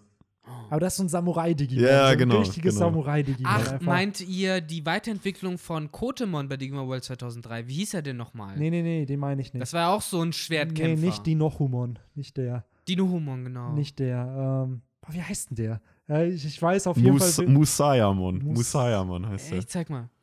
Also ich leider die Leute beim Podcast können ihn gerade nicht sehen. Okay, äh, das Bild, was ich hier gerade sehe, habe ich noch nie gesehen. Aber ich glaube, Musayamon, der Name zumindest, sagt mir, dass es, glaube ich, einer von den wilden Digimon bei Digimon World 2003 war oder so. Genau, Kann ich glaube, das die, die war, der war aber mega stark dafür, dass er ein Champion-Level war. Der hat Ey, auf Ja, die Level hat das, er eh das, alle Mega, geschissen. das Mega-Level von dem war, von dem war Zanbamon. Ach, das. Und ah, der war Zambamon in- ist ein Mega-Level. in ah. 2000 Digimon und World 2003 Musayamons war. Man- liefen auf jeden Fall in dem Dungeon Genau, von in Zambamon diesem, rum. in diesem Sumpf da, stimmt, wo man Ja, dann Zambamon diesen Duft geben musste Ja, oder so, dass genau. der da abhaut. Aber Stimmt. Zambamon war also nur ein Ultralevel. Jo, der war richtig der krass war- stark. Der, Der typ. war unfassbar. Ich Jo. weiß noch bis heute, es gab mehrere Leute, die Digimon World 2003 gehabt haben. Und bei vielen hieß es, dass Summermon Roadblock war. Ja, das war Ja. der Punkt, wo die nicht wo die nicht weitergespielt sind. sind. Aber die genau. musst du für die Story ja auch besiegen, ne? Ja. Und, Nee, für die, ja. ich glaube, du musst den verscheuchen. Man dachte aber immer, dass man ihn besiegen muss. Ja, du verscheuchst ihn und dann geht er doch in seinen in so eine, komischen in so eine Ruine, Pagoden-Dungeon, genau. Und da musst kämpfst du dann gegen Da ihn, musst meine du ich. aber noch nicht gegen ihn kämpfen. Also dann kannst du dir bis, glaube ich, Amaterasu irgendwann Zeit lassen, um gegen den Aber zu ist das kämpfen. dann Ah, okay. Black Zamamon in Amaterasu? Weil da ist es doch eine andere Variante nee, wieder. nee. Oder, nee, nee, nee, nee, nee. In, Amatera in dem Amaterasu-Server stand da, wo Zambamon im Azuka-Server stand, nämlich Black. Black Magna Angemon. Genau der stand da nämlich und kein anderer. Aber man konnte sich auf jeden Fall sehr viel Zeit mit ihm lassen, um Hm. ihn zu besiegen. Du musstest Sorry. ihn dann nicht sofort. Oder es war Black Aber es ist, ein, das genau. es ist so typisch Digimon World 2003, dass du gegen den kämpfen konntest, obwohl du es nicht musstest, sondern Ja. einfach mit so einem Duft halt verscheuchen. Ja. Der war auch komplett OP, wenn du halt so gegen ihn kämpfst. Aber ja, damals wusste man So sieht auf jeden Fall Kiku aus. Ziemlich cool Jo. gemacht. Ähm, was, bevor wir dazu noch zu sprechen kommen, was ich cool fand, ist, dass halt die Seite davor nochmal erwähnt wird, ey, in Wano herrschen unter unterschiedliche Seasons. So, es ist halt, Mhm. jede Region ist anders, jede Region hat anscheinend ein, eine andere Jahreszeit, ein eigenes Wetter. Und ich finde, das bestätigt eigentlich nochmal, dass Wano Kuni nicht eine Insel ist, sondern aus mehreren Inseln besteht und jede Insel, also jeder, jede Region sozusagen ihr eigenes Magnetfeld hat und dadurch ein eigenes Wetter, eine eigene Jahreszeit. Und äh, ja, eventuell hat Oz wirklich Wano Kuni erschaffen, weil er der Hm. Kontinentenzieher ist und äh, die Insel Aber es zusammengezogen ist ja hat. generell so auch ironisch, weil du hast ja Otoko, ist es, glaube ich, die ja noch, äh, noch mal in dem Panel, in dem Bild davor, also in der Seite davor halt sagt, äh, von wegen, oh, was ist denn das für ein klarer Himmel hier bei uns, wo wir sind. Und dann Mhm. kommt halt die Erklärung, dass halt in Wano verschiedene Klimazonen herrschen. Und du hast halt den Cut, so ein paar Kilometer weiter stürmt es und regnet Ja. es halt. Und es Äh, wird ja auch noch hier mit dem Vollmond ja, gesagt. ja, genau. Auch da schön, es wurde die ganze Zeit vermutet, aber ja, es ist Ja. bestätigt, dass Ja, stimmt. auf Onigashima ein Vollmond Musste sein ich auch wird. schmunzeln, als Es Ja. ist dieses halt die Mädel das gesagt hat. Kombination aus, aus ihr, die halt sagt, dass es ein voller Mond ist, und aus äh, Inuarashi, der halt einen auf äh, Old Man has enough of this shit macht und sie einfach äh, am Ende des Kapitels ja so ein Boot schnappt und gefühlt zumindest im Alleingang dahin fahren will. Und man halt schon sagen kann, so, okay, er hat keinen Bock mehr auf gar nichts, er weiß, dass Absolut. Vollmond ist. Er denkt sich, scheiß äh, Nekomamushi, der auch nicht, der auch nicht da ist, obwohl er hätte da sein sollen. Ja. Ähm, da ist halt eben die große Frage, wo sind die und ist es gut, dass die nicht da sind oder ist es schlecht, dass die nicht da sind? Und meine erste Vermutung war halt tatsächlich, äh, der Sturm und sowas impliziert ja erstmal, dass das irgendwie alles mega schlecht ist, dass da irgendwie gerade niemand aufgetaucht ist. Äh, ich glaube aber, dass es auf lange Sicht ein Plan ist. Das wäre zumindest meine Vermutung, dass nicht Orochi oder irgendwie Kaido oder seine Leute diese Truppen äh, vernichtet haben, sondern dass äh, vermutlich eben Ruffys und Laws äh, Hälfte sozusagen der Allianz halt äh, entdeckt haben, wir müssen den Ort, des, also den Hafen nochmal ändern, weil Orochi, wie wir ja vor ein, zwei Kapitel erfahren haben, weiß, dass, an welchem Hafen die sich treffen. Das hieß es ja, dass er die Info bekommen hat. Gleichzeitig wissen wir, es gibt einen Verräter unter der, in dieser Allianz, äh, der Strohhüte und Minks und äh, Wano-Leute. Wir wissen nur nicht wer. Und mit dem Kapitel könnten wir der Antwort vielleicht ein bisschen näher gekommen sein, weil, äh, wenn man nach der Theorie geht, äh, der Ort äh, des Treffens wurde nochmal geändert, weil eben erfahren wurde, dass äh, der Feind weiß, wo das ist. Dann wurde es eben nur den Personen nicht gesagt, die eben zu den Verdächtigen gehören, äh, dass sie der Verräter sein könnten, damit die Orochi nicht nochmal in letzter Sekunde sagen können, ey, die haben den Platz doch nochmal geändert. Und deswegen legt halt die Theorie nahe, dass es wirklich einer dieser Red Scabbards ist. Der sieben Leute, die da halt eben stehen und äh, sich angeblich zumindest wundern, warum da niemand ist. Ja. So, Tja. da, Wer das- wird's wohl sein? Wer wird's wohl sein, genau. Da haben wir, glaube ich, auch schon ein paar Mal drüber geredet, Ja. wer es sein Ich glaub, könnte. Drei Charaktere kann man safe ausschließen. Also wenn wir jetzt von den Schwertscheiden gehen. Kinemon, Mhm. Nekomamushi und Inuarashi. Weil die beiden, also Inuarashi und Nekomamushi, waren bereit, halt das ganze Königreich aufzugeben, Ja, um eigenes zu Königreich. beschützen. Das heißt für mich safe, die sind's nicht, weil so weit Ja. gehst du dann halt nicht. Dann händigst du halt Raiso aus und bist das Problem ja eigentlich los. Ja. So. Und das haben sie halt nicht getan. Bei Reiso wäre halt die Frage, wenn er der Verräter wäre, ähm, was theoretisch Sinn machen würde, nur warum will er unbedingt von, würde er, wenn er mit den Beast Pirates zusammengearbeitet hat, warum wollte er von denen unbedingt gerettet werden? So. Oder warum ist er halt nicht einfach rausgejumpt, als die da waren? So, er hat Ja. sich ja mit dem Plan gearbeitet und sich versteckt. Seltsam. Also auch wenn er mit denen zusammengearbeitet äh, hätte, hätte er auch früher was für die machen können. So, und dann hast du halt noch ähm, zum Beispiel halt Leute wie Okiku, die halt schon immer auf Wano gelebt haben. Wo die du aber halt ja auch in die Zukunft geschickt wurde. Die, ja dann, Stimmt, Okiko ist auch in die Zukunft Genau. geschickt worden. Äh, da können wir jetzt generell die Theorie aufmachen. Glaubt ihr eben, dass einer von denen, die in die Zukunft geschickt worden, es prinzipiell nicht sein kann? Oder ist es einer von denen, die in die Zukunft geschickt worden, haben die eine höhere Wahrscheinlichkeit? Also ich kann mir vorstellen, dass es eine höhere Wahrscheinlichkeit ist, weil sie wussten, dass Raizo auf Zoro ist. Und ich finde, wobei eigentlich schließt das dann Kiku aus, weil sie es ja nicht wissen kann. Gleichzeitig denke ich, mir, dass so jemand wie Kawamatsu, der gefangen genommen war, es nicht sein kann. Nee, Denjiro ist gar nicht aufgetaucht. Wenn es Kiyoshiro ist, mein Gott, dann was bringt's ihm? Der ist ja eh jetzt nicht bei denen. Das heißt, der hat mit denen erstmal nichts zu tun und hat ja mit Hiyori eh seinen eigenen Plot irgendwie. Ist ja auch gerade tatsächlich von äh, Orochi in dem Flower Capital gelassen worden, Genau. um dort halt äh, zu schauen, dass nichts äh, zu Shit geht. Was bedeutet, dass alles krass zu Shit gehen wird, wenn Ich habe auch echt das da Gefühl, allein dass? Orochi nicht nach Wano zurückkehren wird. Nee. Klar, also die, so ey, die dürfen da alle saufen jetzt. Die dürfen einmal im Jahr saufen da. Was Das meinst ist du, was da unfassbar, ne? dass der Alkohol einfach verboten ist, seit laut dem Regime. Stimmt, Da krass. Das möchte ich nicht gern leben in Wano Kuni. Oh Mann, oh Mann, oh Mann. Außer wenn jetzt einer der Kuzukis wieder. Äh, weil am Anfang des Chapters wird ja auch auf Alkohol eingegangen, dass Mhm. Roger extrem betrunken ist und die trinken da alle. Und dann kriegst du diesen Vergleich zu Wano, wo halt Alkohol nur einmal im Jahr erlaubt ist. Und ich kann mir vorstellen, dass, wenn Wano dann befreit wird, halt das zur Norm wird. Passt das- timingmäßig, aber ne, im Endeffekt ist das Fire Festival nur ein krasses Oktoberfest. Alle gehen halt das saufen. Oktoberfest Ja, des stimmt. One. Bis zur Besinnungslosigkeit. Und Kaido ganz vorne mit dabei auf der Der ja anscheinend auch schon angefangen hat zu saufen am Morgen. Das Ja, war- der hat ja schon vor, vor zwei Wochen angefangen Mit zu dem, saufen. mit dem äh, Excuse, so, ja, Kaido hat doch bestimmt auch schon angefangen zu Safe. saufen. Dann kann ich das jetzt ja auch machen. kein, kein Bier vor Kaido. das ist das Motto. Äh, Auch das finde ich ein guter Hashtag für, für die heutige Folge auch. kein Äh, Bier vor Kaido. Ja, aber nochmal, um auf den Verdächtigen zu kommen. Äh, hier der, der Fette von denen, Ach, äh, der äh, später dazugekommen ist. Der, der Ashura bei- Doji. Ja, der kann es ja eigentlich auch nicht sein. Das wäre halt find auch ich. seltsam, weil der wurde halt von Kaido die ganze Zeit bequatscht mitzumachen. Ja. Ist halt immer wieder von dem abgehauen. Ja. Das macht halt auch wenig Sinn. Der einzige, wo, wo viele es halt vermuten, dass es Kanjuro halt ist. Oder Shinobu. Oder Shinobu.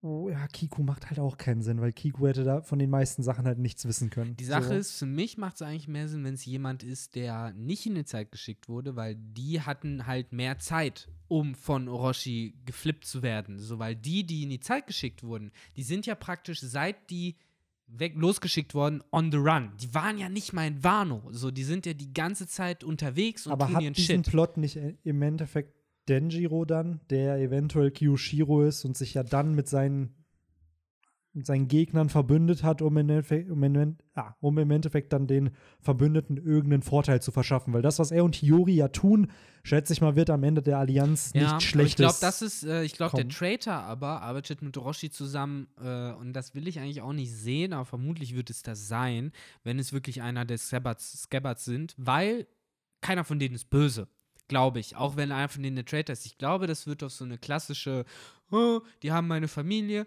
oh, die haben versprochen, dass sie alle umbringen, oh.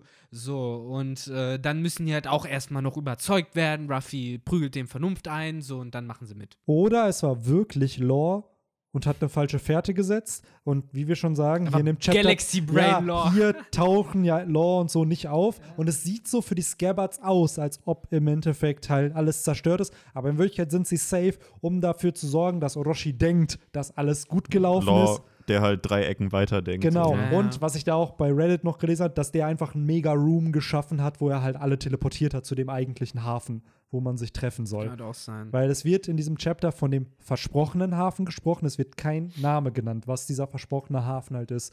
Wenn man die Theorie, die Victor hat, weiterspinnt, dann könnte es wirklich so sein, dass man den Verräter halt hier offenbaren wollte, weil man ihm vielleicht wirklich einen Fake-Hafen genannt hat, Ja. wo alle denken, dass es der ist, aber es ist gar nicht der richtige Hafen. Und ja, I don't know, irgendwie wirkt es ja schon suspekt, dass Law ja in diesem Panel mit Orochi gezeigt wurde, zumindest, dass es so impliziert ist, dass er der Verräter ist. Und selbst wenn er es wäre, ist er halt nur ein Verräter für Orochi, dass er es denkt, aber ich glaube, dass er die Allianz nicht wirklich verraten Nee. würde. Er hat auch gar keinen, er hat halt einfach null Grund. Es Null, macht keinen absolut. Sinn.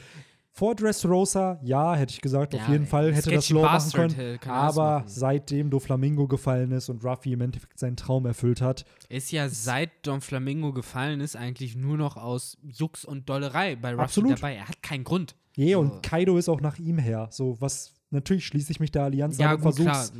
Das ist der so- einzige Grund. Er schützt sich halt vor Kaido, indem er sich halt Ruffy anschließt. Aber theoretisch könnte er auch einfach sagen: Fickt euch alle, so, Ja. ich geh zurück in die Blues oder so, mach mein Shit. Und ihm wird wahrscheinlich erstmal niemand ankacken. Nee. weil die halt alle Besseres zu tun haben. Aber so, wie gesagt, ich glaube nicht, dass Law irgendwie der Traitor ist. Ich glaube, dass X-Drake Law gesagt hat, wer der Traitor ist. Ich glaube, das war diese Information, die da ausgetauscht worden Mhm. ist. äh, als äh, wir diesen Offscreen-Kampf mit Hawkins hatten und dann Law freigelassen wird von irgendeiner dritten Person, nachdem man Hawkins zusammengeschlagen da liegen sieht.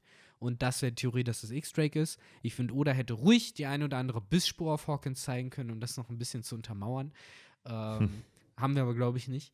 Und deswegen ist meine Theorie, dass Law der Erste ist im Endeffekt, der es wusste, der gesagt hat, ey, ich weiß jetzt, wer das ist, aber es halt vielleicht nur mit Ruffy oder mit wirklich ausgewählten Mitgliedern geteilt hat, weil er gesagt hat, ey, das ist einer von den Scabbards oder sowas. Genau. Und wir dürfen das jetzt nicht an die große Glocke hängen. Es kann ja nicht sein, dass alle Verbündeten nicht erreichbar sind. Genau. So manche ja, aber dass halt der größte Teil eigentlich nicht da ist, ist halt sehr suspekt. Und Richtig. dadurch, dass die Allianz ja am Ende siegen wird, kann es ja nicht sein, dass jetzt hier Alle tot sind. alle schon tot Ja. sind und besiegt wurden. Und Orochi, klar, es ist was passiert, aber wenn, spinnen wir es wirklich weiter, wenn es Lore war, dann hast du halt einen Lore, der Orochi was an Infos gibt, die aber auch von Lore manipuliert sind. Das heißt, er Ja. kann ihm die Infos geben, die er ihm geben will. Wobei, So. nichtsdestotrotz hast du ja trotzdem diese ominöse letzte Seite mit Orochi, der halt äh, da irgendwie dreckig grinst und noch sagt, es ist halt was Ja, ja, passiert. da ist auf jeden ja, Fall aber was das passiert. könnte ja diese Infos, Genau. Falschinfo sein, die Aber ich, Lore glaub, ihm äh, also ich glaube. Orochi hat zumindest noch etwas getan, von dem er glaubt, dass er dadurch entweder Absolut. die Flotte ausgelöscht nein, nein, hat Dass oder er was getan hat, Ja. auf jeden Fall. Dass da Also, was passiert Er ist, ja. einen Befehl gegeben. Aber genau, dass da ein Befehl gegeben wurde im Sinne von, ja, die sind auch besiegt und worden. jetzt glaubt vielleicht. er eben, die Sache sei gegessen. Genau. Und ich, ich glaube, das ist die beste Wildcard, die sie jetzt Ja. haben, weil eben nichts passiert ist. Natürlich. Und äh, vielleicht sind sie ja wirklich in dem Wieselhafen, also in dem Itachi-Hafen, wo ja Frankie auch die Schiffe gebaut hat oder wieder aufgebaut hat. Denn ja, ja, wirkt halt alles gerade sehr suspekt. Ne? Weil sich dann eben trotzdem die Frage stellt, wie kann sich Orochi so sicher sein, dass das Problem gelöst ist?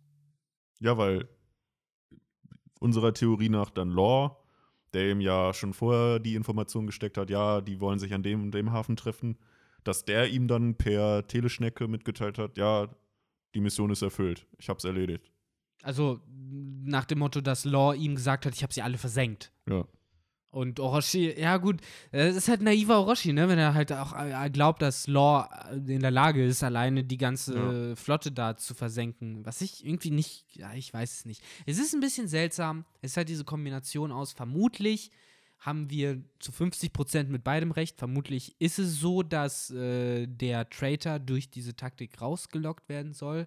Vermutlich fehlt, fehlen uns aber noch äh, entscheidende Puzzleteile, um eben unter anderem zu verstehen, warum ist Orochi so zufrieden, warum ist er sich so hundertprozentig sicher, als hätte er gerade Kinemons Kopf auf dem Ja. Silbertablett äh, Wer sagt denn nicht, dass bekommen. einer seiner, jetzt vielleicht ist ja Kiyoshiro mit dabei gewesen, so, und Eben. hat dann als Quelle gesagt, ja, es ist halt wirklich passiert, die sind alle besiegt worden, Genau. aber Kiyoshiro True ist halt Story, schon- Bro, True ist, Story. genau, ist halt schon ein Teil der Allianz, weil er ja auch gegen Orochi arbeitet und ihn wahrscheinlich umbringen will. Genau, und das ist, glaube ich, nämlich das Mysterium, mit dem Oda gerne aufmachen möchte, eben mit dem dritten Akt und das, glaube ich, im Laufe jetzt der nächsten Kapitel auch äh, aufgeklärt wird. Ja, es wirkt halt sehr wie der So-Arc. Es ist schon, Ja. die Handlung ist schon passiert, die passieren soll, und Genau. jetzt innerhalb von Flashbacks erfahren wir dann, was halt wirklich passiert Ich glaube, so wird es auch laufen. Wir kriegen definitiv halt die Nacht zu sehen aus eben Ruffys Perspektive und Laws Perspektive oder sonst welchen, wo wir halt nochmal Schritt für Schritt genau erklärt bekommen, Ja. was passiert ist. Ja, vielleicht treffen wir da auch den wahren Midnight Boy.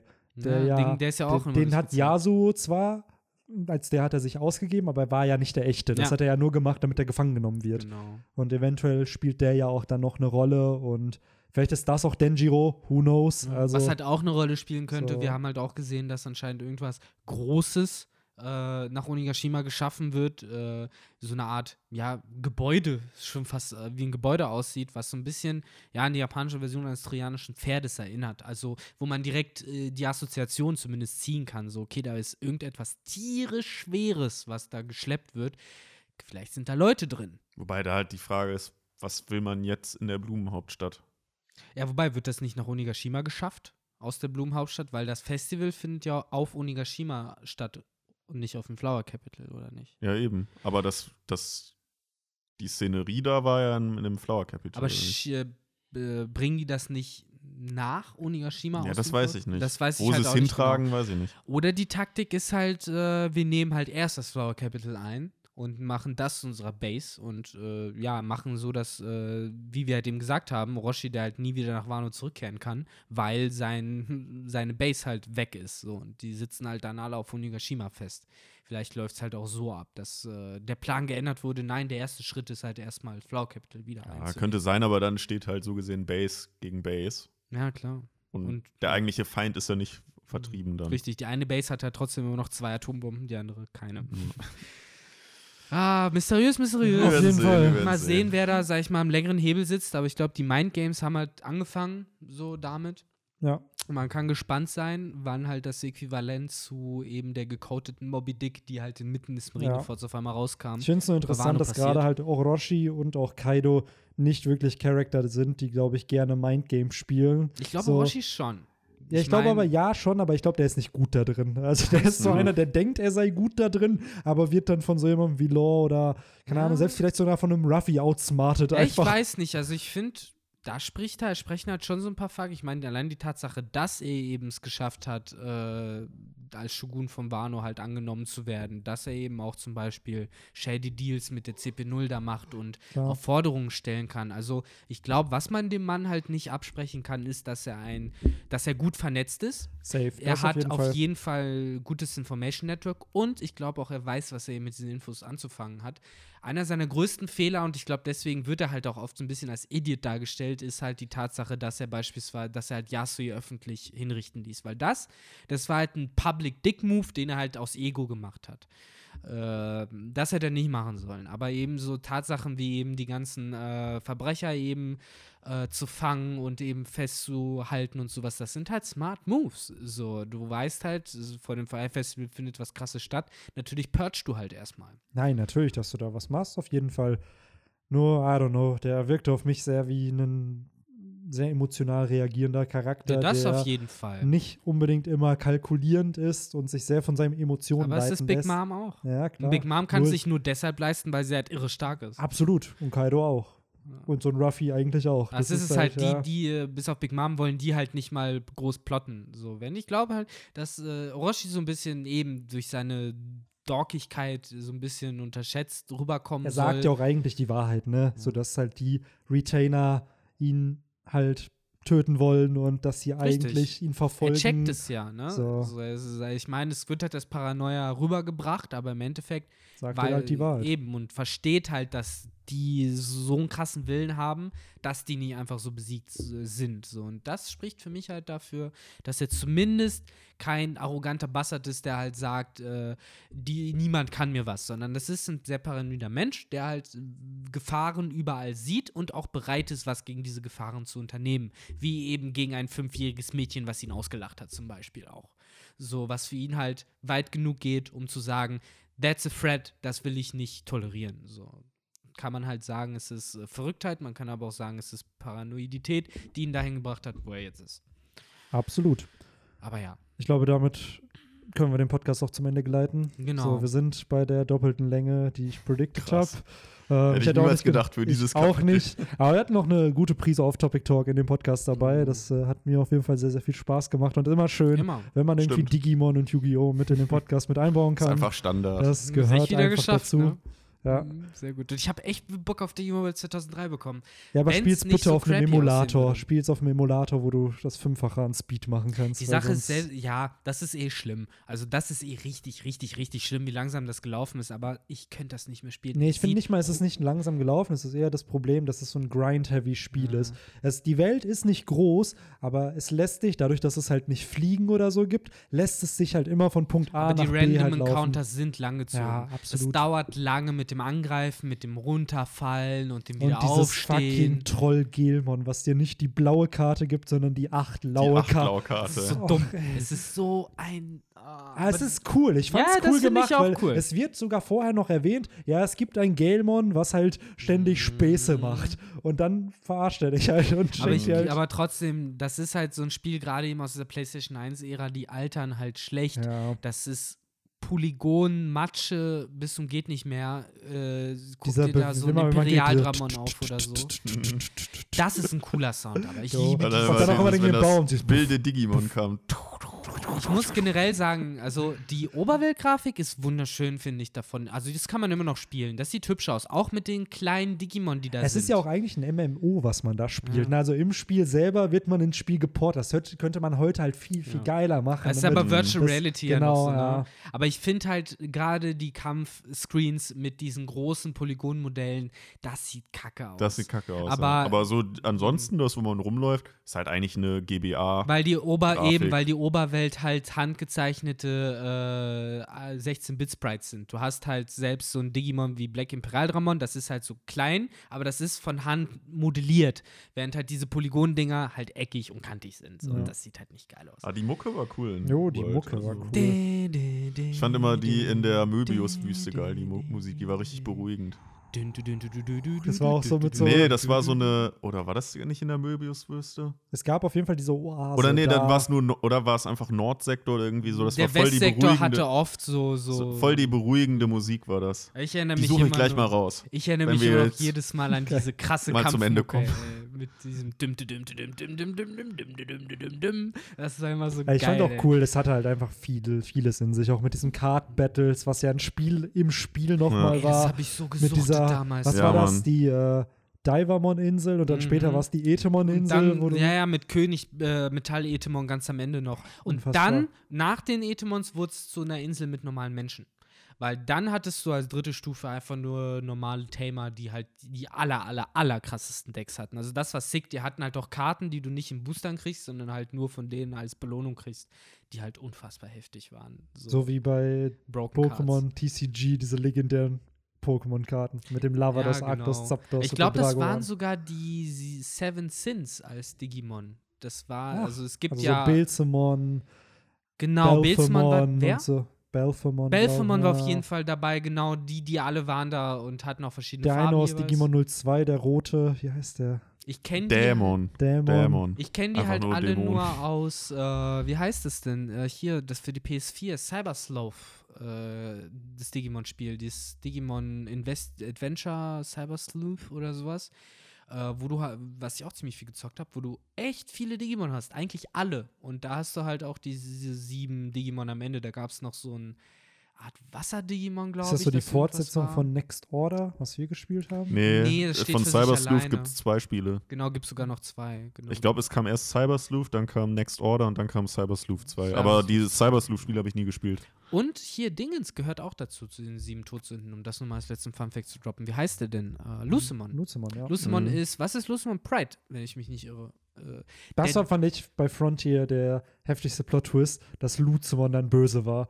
Wo war vorher, der nicht von Anfang an böse? Ja, es wurde immer gesagt, oh, das ist das Engel der, der Digi-Welt und dann irgendwann, zumindest so wie ich es in den Erinnerungen habe, wollten ja diese Königsritter das Genau. dann zurückholen. Aber ich dachte immer, die Königsritter wären in ihren Augen gut sozusagen, dass sie das Richtige tun. Das war übrigens auch cool, dass es diese Königsritter, das waren ja nur zwei von mehreren. Genau. Und die wurden dann in irgendeinem so animierten Digimon-Film, wurden die halt dann alle mal äh, gedroppt. Die tauchen auch genau. in äh, der fünften Staffel, die Henry nicht so gerne mag. Die tauchen auch bei Cybersloth auf. Jo, ja, das sind die ja so auch. Galantmon. Ja, Next Order kommt ja auch Es gibt dazu. total funky Viecher. Es gibt halt noch äh, irgend so eine Magna-Entwicklung von irgendeinem Genau, Dämon, so ein Zentaure.